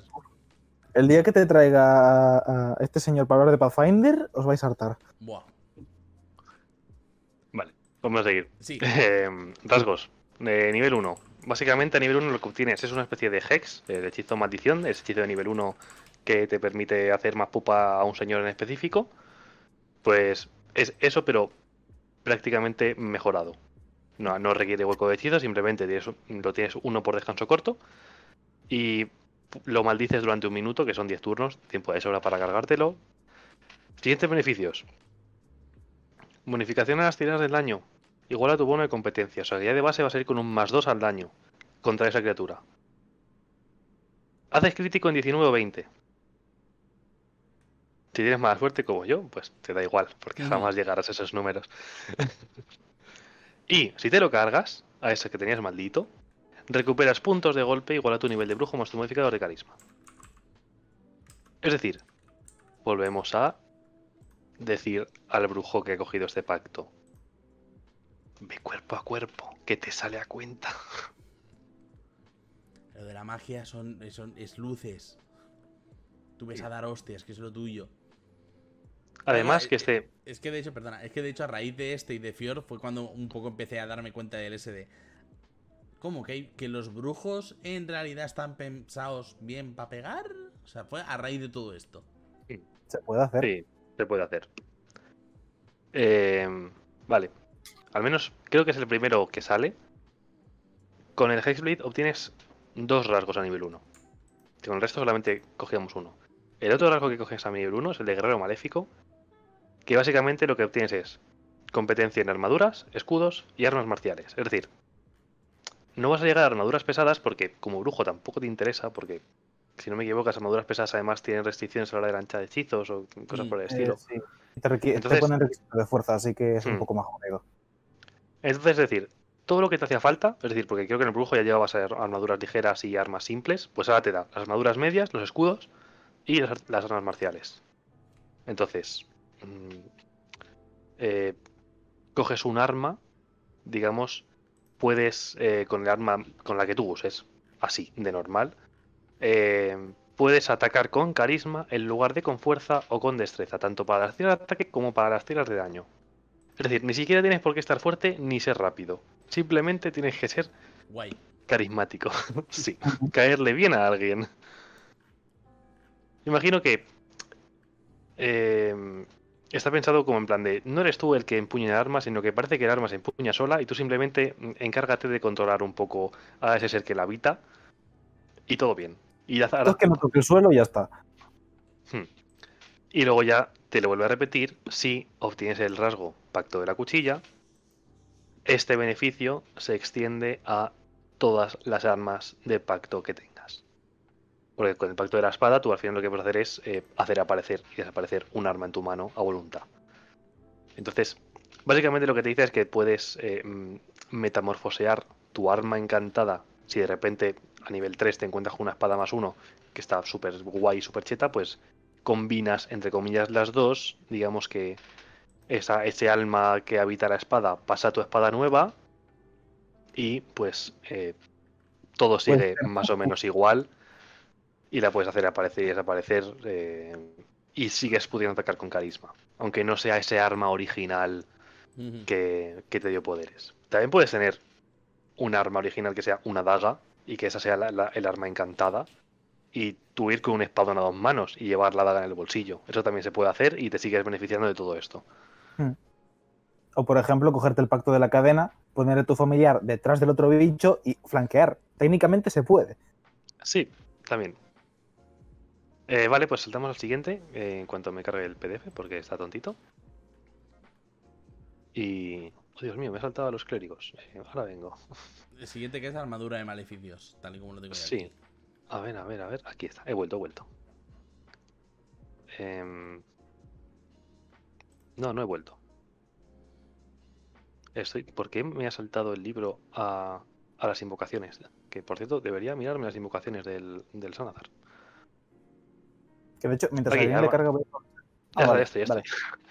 Eh, armadura de maleficios. Eh, la maldición del Hexblade es esa, primera que hemos hablado antes, esa, ese como ese maldición pero mejorada, esa maldición de Hexblade. Eh, básicamente la mejoramos ahora a nivel 10. Eh, si, te, si, el, si el enemigo que tenías puesta la maldición te golpea, puedes usar tu reacción para tirar un D6. Tú tiras un D6, aunque te hayas sacado un crítico, da igual. Tú tiras un D6 y si sacas 4 o más, el ataque falla. ¿Por qué? Pues porque hay alguien que tiene alta estima y no quiere que te peguen. Hay alguien que te está patrocinando y le interesa eso. Sí. Cosa que aquí no pone. Aquí no pone que esto tengas un uso limitado al día. O pone nada que tenga un uso que se recargue por descanso corto o largo. Aquí no pone nada. Según el libro, tú puedes usar esto cada turno. Cada turno que te vayan a zurrar, tú puedes usar tu reacción y hacer esto. Siempre y cuando sea el bicho maldito. Siempre y cuando sea bicho maldito. O sea, al final la maldición sí que la tienes una vez por descanso corto. Entonces no es algo que puedas ir explotando demasiado. Pero si es la típica pelea de toda la party contra un bicho muy grande, cada vez que te vaya a zurrar este bicho, dices tiro un D6 y saco cuatro más, no me va a dar. Entonces, pues por eso, esta es una de las cosas por la que el el está roto. Es que eso es, es Sí. un ci- es como que es un puto 50% de posibilidades, ¿sabes? O sea, es. Es tirar una moneda. Sí, De hecho, imagino que no lo han hecho así porque, pues, lo que sé, a lo mejor la gente no lleva monedas en sus packs de dados. Gente estúpida, gente ilusa. Pero, pero es tirar una moneda. Sí. Es decir, si sale cara me libro y sale cruz, me lo voy a comer igualmente. Pero es que me lo iba a comer igualmente antes. sí. O sea, Sí. Porque además te especifica que es cuando te golpean. Con lo cual, Sí, si sí. es un crítico, es éxito automático, dices, vale, ya no. Sí, básicamente. Y a nivel 14, el maestro de maleficios, básicamente, esa cosa que tenías mala de decir, vaya, me he cargado al señor que tenía la maldición, ya no puedo ponerla más. Pues no, porque ahora cuando te cargues al señor que tiene la maldición, puedes aplicar la maldición a otra criatura diferente que está a 30 pies de ti. es la marca del cazador, pero con maleficios. Efectivamente, Sí. básicamente obtienes ese, ese beneficio de decir, vale, se ha muerto, pues la cambio. Y ya está. Así que está muy bien, sinceramente. Está bonito. Importante. Importante. Eh, para este tipo de brujo que están centrados en el combate melee, hay invocaciones especiales que es interesante que, que te cojas. ¿Por qué? El brujo está orientado a tener combate, sí, pero sigue siendo una clase centrada en ser caster, con lo cual no tiene ataque extra. Hay una invocación que te lo da. No tiene eh, poder hacer eh, eh, armas a distancia eh, con, su, de esto, con su arma de pacto. Hay una invocación que te hace que tus armas de pacto pueden ser armas a distancia. Y hay un montón de invocaciones que te hacen, por ejemplo, hay una que se llama el Rich Smite, que te permite gastar tus huecos de conjuro de brujo, que recordemos que siempre son de nivel más alto, para aplicar un smite de daño, creo que de fuerza o psíquico, no me acuerdo. Eh, como si fuese un paladín. Fuerza. Un de 8 de fuerza. Pues eso. Y además, puedes multiclasarlo con paladín y puedes gastar tus huecos de brujo para los smites de paladín. Que es un combo que hay muchos masters que dicen que está roto y que no se puede permitir, esos masters no tienen ni puta idea. Ese combo es No divertido, escuchéis esos masters. ese combo es divertido y tanto jugador como eh, máster te da opciones a tener cosas más chulas in-game. Porque si eres un máster y te viene un pavo con ese combo que dices, este tío viene a musquinear, puedes ponerle bichos más tochos. Y si viene un tipo que simplemente quería jugarlo porque le ha gustado el combo del Paladin Warlock, no tienes que joderlo porque sabes que no lo va a usar. Lo va a usar contra el boss porque, madre mía, este, este hechizo que llevo preparándome desde, desde que entramos en esta mazmorra, ahora va aquí, ahora va aquí. Y es divertido, dejad que los jugadores hagan cosas. Recordad, Masters, que si pasan estas cosas también podéis sacar dragones. O sea, como norma. Sí. Nunca faltan dragones. En el manual hay una parte que dice... Cualquier, yo diría, sinceramente, cualquier jugador que se atreva a multiclasear el brujo con otra clase que tiene slots de hechizos, se merece que le dejes hacer lo que quiera. Porque el simple hecho Sí. de tener que llevar una hoja, o sea, una ficha de personaje que tiene siete hojas, porque necesitas tener en cuenta por separado los huecos de hechizo de cada clase y los hechizos de cada clase, se merece que le dejes hacer lo que quiera. Si quiere, si quiere tirarte smites con los huecos del brujo, déjale. Si consigue no liarse con los huecos de hechizos, se lo merece. Solo por el curro Sí. ya lo vale. Sí. Pues le hemos hecho un repaso guapamente guapo al brujo, ¿no? O sea, nos queda. Queda uno. ¿Cuál? Sí, ah, es uno. verdad, el, el, el- el- el clérigo que no es clérigo. Sí. A ver, no nos vamos a Imagínate meter. un clérigo. Nah, yo voy rapidito. No, no, no, digo Imagínate que nos vamos a meter mucho con las, con las invocaciones porque hay demasiadas. Entonces Sí. vamos a nombrar sí, alguna. Y ya está. Invocaciones hay un cojón y se comentan por encima. Imagínate un clérigo que tiene el Rich Blast. Imagínate un clérigo que dice, vale, puedo curar a la gente, pero no voy a gastar slots. Brujo de Celestial, muy rapidito. Sus hechizos están centrados en curar, restaurar, quitar efectos, daño radiante y el fuego que purifica todo. Son hechizos típicos de clérigo que te coges con el clérigo de la luz, con el clérigo de la vida. Son hechizos de clérigo. Mayores, creo que si no me equivoco, puedes coger hechizos de la lista de clérigo para sumarte a tu. No, miento. Ahí me he columpiado. Ahí me he columpiado con otra clase. No hagáis ni caso. Soy tonto. El caso, que tienes un montón de hechizos de, de- de- de tu lista expandida de brujo que son de clérigo. Nivel 1 también tienes luz y Sacred Flame. Por si todavía no tenías claro que este clérigo es para jugar con un Asimar. Tienes No, un es un montón de. Sé lo que he dicho. Este clérigo que no te ha dicho que es un clérigo. Es un clérigo que da carisma. es un clérigo A que, que han pintado la parte de brujos, no sé por qué. Esto está en el manual que no es. También tienes, eh, claro, pero cago, para los hechizos que curan te cuestan slots y yo tengo tres. Ah, pero imagínate que tienes una facultad que te da una reserva de dados de tantos como uno más tu nivel, que son de seises, y que tú puedes gastarlos como acción bonus a 60 pies para curar a la gente. A lo mejor hasta mola eso de no tener que gastar eh, huecos de hechizo en, curar la peña. Pues tienes eso, puedes gastar tantos como tu carisma y curas la gente a un Cristo de distancia como acción bonus, con lo cual tienes tu opción todavía para hacer el Rich Blast. Nivel 6. Eres resistente al daño radiante. Y cuando haces daño de radiante o de fuego, puedes elegir a un paisano, si haces un hechizo en área, si le haces a un solo tío, pues ya va ese tío, y sumarle tu carisma. Más pupa, porque el fuego tiene que purificar. Nivel 10. Cada vez que duermas, consigues puntos de vida temporales Porque el patrón celestial con el que has hecho el pacto, ya bien sea un unicornio, un Kirin, un Deva, un Solar o estos ángeles que están saliendo mucho por Twitter, que son del Antiguo Testamento, que son ruedas de múltiples ejes Mm. y serafines con alas sin cuerpo, ese patrón ha dicho, vale, ahora que estás de- eh, haciendo muy bien tu trabajo, voy a hacer que cada vez que duermas tú y un compañero que tú elijas vais a tener un poquito más de vida. Y nivel 14, una cosa que se llama venganza abrasadora. Imagínate que tu máster está hasta los cojones de que vayas por ahí curando a la gente, haciendo un cristo de daño, y cada vez que haces daño haces más daño. A lo mejor tu máster te pone un encuentro súper difícil y te tira 75 zo- zombies encima. Porque dices, te vas a cansar de ver no muertos, porque tú no tienes el pulsar no muertos. Y te mueres. Te caes al piso. Llega tu turno y te toca hacer salvaciones de muerte. No las haces. Cuando te toca hacer una salvación de muertes, si tú quieres, puedes decidir no hacerlo, pero si tú quieres, puedes ponerte en pie, curarte toda tu vida, causar un área de 2 de 8 más tu nivel de daño radiante, que ciega y daña a todo el mundo, y. y. y. Y ya está, porque si no estaría demasiado roto. A lo mejor iba a decir, y recuperas todos tus huecos de hechizo. No, no, no, pero No, a ver, eso no. no, no está tan roto porque no es toda la vida, es la mitad de la vida. Que tengo.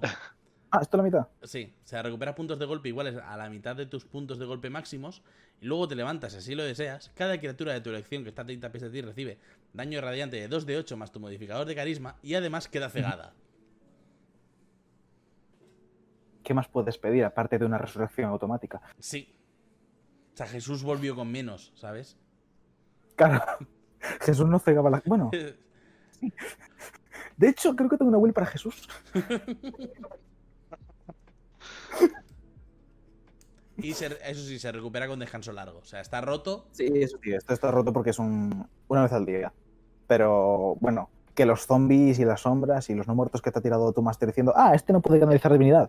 Bueno, pues el daño radiante, como regla general, suele hacer pupita a las sombras. Sí. Entonces, a lo mejor te has enfadado, te has puesto de pie y has dicho, tú, tú y tú, a tu puta cara. Sí. De hecho, es que es tú, tú, tú y todo el que me esté mirando, porque es todos los que tú quieras a 30 pies de ti. O sea, puedes hacerlo en plan. "Oh", Sí. Y ahora imagínate que lo combinas con ser un Asimar, que tienes lo de sacarte las alas y hacer daño radiante extra, que tienes lo de una vez al, eh, al día puedes tocar a alguien y curarle todos sus puntos de vida igual a tu nivel actual, que tienes también más re- Esta, este, esta está especialmente hecho para jugarlo con un Asimar porque es muy divertido. Porque es un clérigo que va a carisma y que va volando. Y de repente se saca las alas de Super Saiyan y dice, hostia, buenas tardes. Y hasta aquí le los es como un, un señor que desciende de los dioses o que tiene algún tipo de, de sangre de dios, pues tu patrón está muy claro. Es decir, eres, eres el, el uno de los vástagos de Zeus Mm. que ha dejado por ahí correteando por el mundo y, y ahora básicamente pues tu patrón es Zeus y te dice, bueno, venga, toma, toma regalos, que no me has, no me has salido poderoso, me has salido, has salido tu madre, me ha salido tu padre, así que toma regalos. Ha, salido flojillo, pero bueno, te, te- te quiero igual. Ujú. Pues lo dicho, Y- le hemos pegado un repaso guapo a Las subclases están, están hechas. invocaciones. ¿Alguna que queráis mencionar? Sí, Sí. Hay tres o cuatro que son prácticamente obligatorios en todos los brujos. Eh, hemos hablado mucho del Eldritch Blast, que es el mejor cantrip de daño objetivamente porque tiene, es, es el mejor daño y es un montón. Hay como cinco o seis invocaciones solo para el Eldritch Blast. Que le suma tu carisma al daño, que empuja, que resta velocidad, que puedes hacerlo a 300 pies, que si lo juntas con el spell de sniper son eh, 600, que si lo juntas con otro dado te puedes hacer 7 en un turno. Hay un combo muy bonito que es el brujo metralleta, buscadlo por ahí, que es, es muy divertido jugar. Hay otra, Invocaciones. No, bueno, sigue, sigue. eh, la detectar magia voluntad, Hmm. que es como acción detectar magia, sin gastar huecos ni hostias, simplemente tú lo tiras para siempre. Es como, Master, hasta que yo diga lo contrario, tengo detectar magia puesto. O la de lo mismo, pero con armadura de mago. Porque no te apetece llevar con armadura, porque dices, ¿para qué llevar cuero? Que eso pesa mucho. No, no, yo voy en túnica. Esas son así un poco las más. las Yo- más- las más- Yo, mira, yo haría, haría una pequeña clasificación de, de, las, de las invocaciones.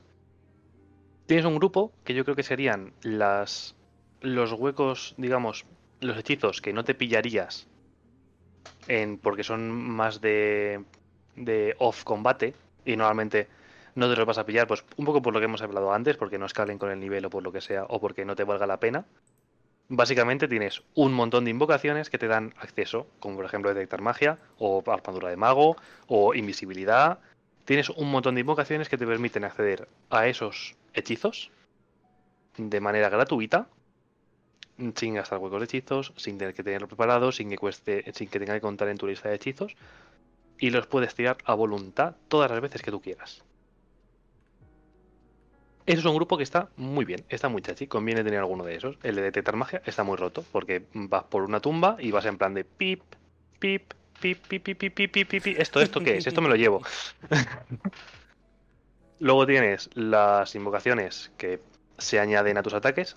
Los del Disblast, pues, son los más notables, porque es como si el brujo se identifica con el Disblast, pues vamos a hacer todavía más meme el Disblast. Ahora puedes empujar con el Disblast, ahora puedes atraer hacia ti con el Disblast, ahora vas a hacer más daño con el Disblast, ahora vas a disparar más lejos con el Disblast, ahora vas a hacer que tu el Disblast huela a rosas, lo que te dé la gana. Técnicamente no necesitas otro hechizo. Si faltaría un faltaría una invocación que te permitiese cambiar el tipo de daño del Disblast. Con eso ya no te hace falta ningún otro hechizo. Y Luego, aparte de esos, hombre, a ver, eh, aparte de Eldritch Blast también tienes los que eh, afectan a tus pactos, que los hemos hablado antes, el del Grimorio que te da más hechizos, el de la cadena que te da un familiar y el de la espada que te da una build de brujo cuerpo a cuerpo. Pues tienes invocaciones que fomentan esas cosas. Por ejemplo, si tienes un familiar, pues hay una invocación que cada vez que tú te cures, te curas al familiar también. O mm, que tienes el... Yo qué sé, el pacto del filo, pues nada. Eh, cada vez que, mm, yo qué sé, te coges una, un arma mejorada como, como invocación y eh, ahora tienes un más uno. O sea, si tu espada antes era un normal, ahora tienes un más uno. Y tu espada era un más uno, ahora es un más dos. Y esa- esta es la misma que te permite cambiar tu espada por una ballesta, un arco largo. Es decir, te esta, es, esta es la misma que te permite convertir tu arma cuerpo a cuerpo en un arma a distancia. Qué guapo. Y luego tienes otras invocaciones que no entran en ninguno de estos. Eh, por ejemplo, una que llevo yo con, con Zarkin, con mi brujo, es eh, el, el leer- el lector de runas, que me permite leer cualquier idioma que, esté, que se haya sido escrito sin tener que comprenderlo. Directamente yo lo veo escrito y lo entiendo. Y está muy bien para cuando tu máster... eh, oh, habéis visto una, un letrero encima de la puerta que no sabéis qué es lo que pone. Y yo, sí, mira, pone esto, dímelo, máster. Sí. O sea, de hecho, eh, justo en la parte de la tumba de la liquidación en la que están, eh, tienen una posibilidad de encontrar un señor que es traductor. Porque si no, la otra posibilidad es: ¿alguno tiene lectura de runas no? ¿Alguno sabe omuense antiguo? Omuense. Sí, sí, sí, sí. O sea, es en plan de. ¿Alguno sabe la parte antigua del idioma de una ciudad perdida? ¿Alguno se conoce ese dialecto? Porque si no vais a aprender, mierda. ¿Alguien sabe Esperanto en la sala? Sí, sí, sí. No, no, es- no es ni siquiera esperanto, es esperanto antiguo. Sí. Es Esperanto, pero escrito en cirílico. Sí, sí, sí, sí, sí. O sea, un poco así. Y eso, dentro de esos. Eh, es que tengo uno delante del, del Sanazar que me ha gustado mucho cuando lo he leído. Básicamente te conviertes en Capitán América. Porque no por la parte de ser guay, sino por la parte del hielo. Dice: Como reacción, cuando recibes Ah. daño, puedes enterrarte en hielo. Que se derrita al final de tu siguiente turno. Oh, Dios mío, no es Capitán América, eres May del Overwatch. O tienes 10 Sí. puntos de golpe temporales por nivel de brujo, es decir, que te curas cuando estás en el hielo. Sí, es Eh. como eres sub-zero. El Y- bloque de hielo del mago, eh, Sí. el Eh, secreto del mago de WoW. Sí. A ver, inmediatamente después de recibir el daño te puedes vulnerable al, al daño de fuego. Tu velocidad es cero y quedas incapacitado porque estás metido en un puto bloque de hielo. Eso es muy Pero ya está. Ya está. O sea, en el momento en- al siguiente turno, eso se derrite y tú ya te has curado. Sí. Sí, hombre, y que quieras que no, no lo vas a usar en un entorno de fuego o de alto fuego. O sea, es lo típico que. Muy claro, si sabes cuáles son tus. tus. eh, ¿Cómo se dice? Sí, sí. o- Son tus fuerzas, son tus flaquezas, pues no vas a. Pues Mm. algo más que queramos añadir de esta clase, que ya vamos por la hora 50. Simplemente, Vale, bueno, eh, 10 minutos, a la sí, ya está. ¿Eh? simplemente a la gente que quiera jugar con esta clase, que hablen con sus masters y que se cojan libertades eh, creativas a la hora de, de pintarlas. Por ejemplo, hace no mucho salió eh, un módulo para 10 Division, que está basado en Bilgewater, que es la ciudad de los piratas del LoL, y salieron tres subclases nuevas. Hicimos un grupo, queríamos jugarlas, y las cuatro personas que estábamos, los otros tres fueron más rápidos que yo. Entonces, me cogí un brujo del pacto de Tankench, que no es un, o sea, que no es un pacto que exista, pero hay no cerca de que hace cosas. El caso es un personaje de LOL que se caracteriza por atacar con la lengua, porque es un sapo siruro que hace tratos con la gente. Hice que mecánicamente mi Eldritch Blast sea un lengüetazo. Oh. Y es muy divertido cuando la gente se queda todo creepy, en plan, acabas de pegarle un lengüetazo a 50 metros a esa sombra que ha entrado y se ha cargado a tu compañero. ¿Sabe apoyo? Entonces, eso es solo un ejemplo que se me ha venido porque lo tengo reciente, pero coged el Eldritch Blast, que es vuestro eh, baluarte insignia de tu clase, decir, esto soy yo, y pintadlo de colorines, hacer que huela a fresa o a rosas, hacer que sea... No tiene por qué ser una explosión o un orbe de energía que es lanza, puede ser que coges un látigo espectral de la nada y lo azotas con él, o puede ser un virote espectral. O sea, invéntate lo que quieras, Puedes, que tu brujo sea distinto. Pueden ser los Hadoukens de Ryu, o sea... Pueden serlo. Como poder, al ser fuerza es más genérico, vaya. Sí, sí, es decir, no, no, tiene por qué ser una bola de sombras extrañas y tu pacto es un, es un feérico.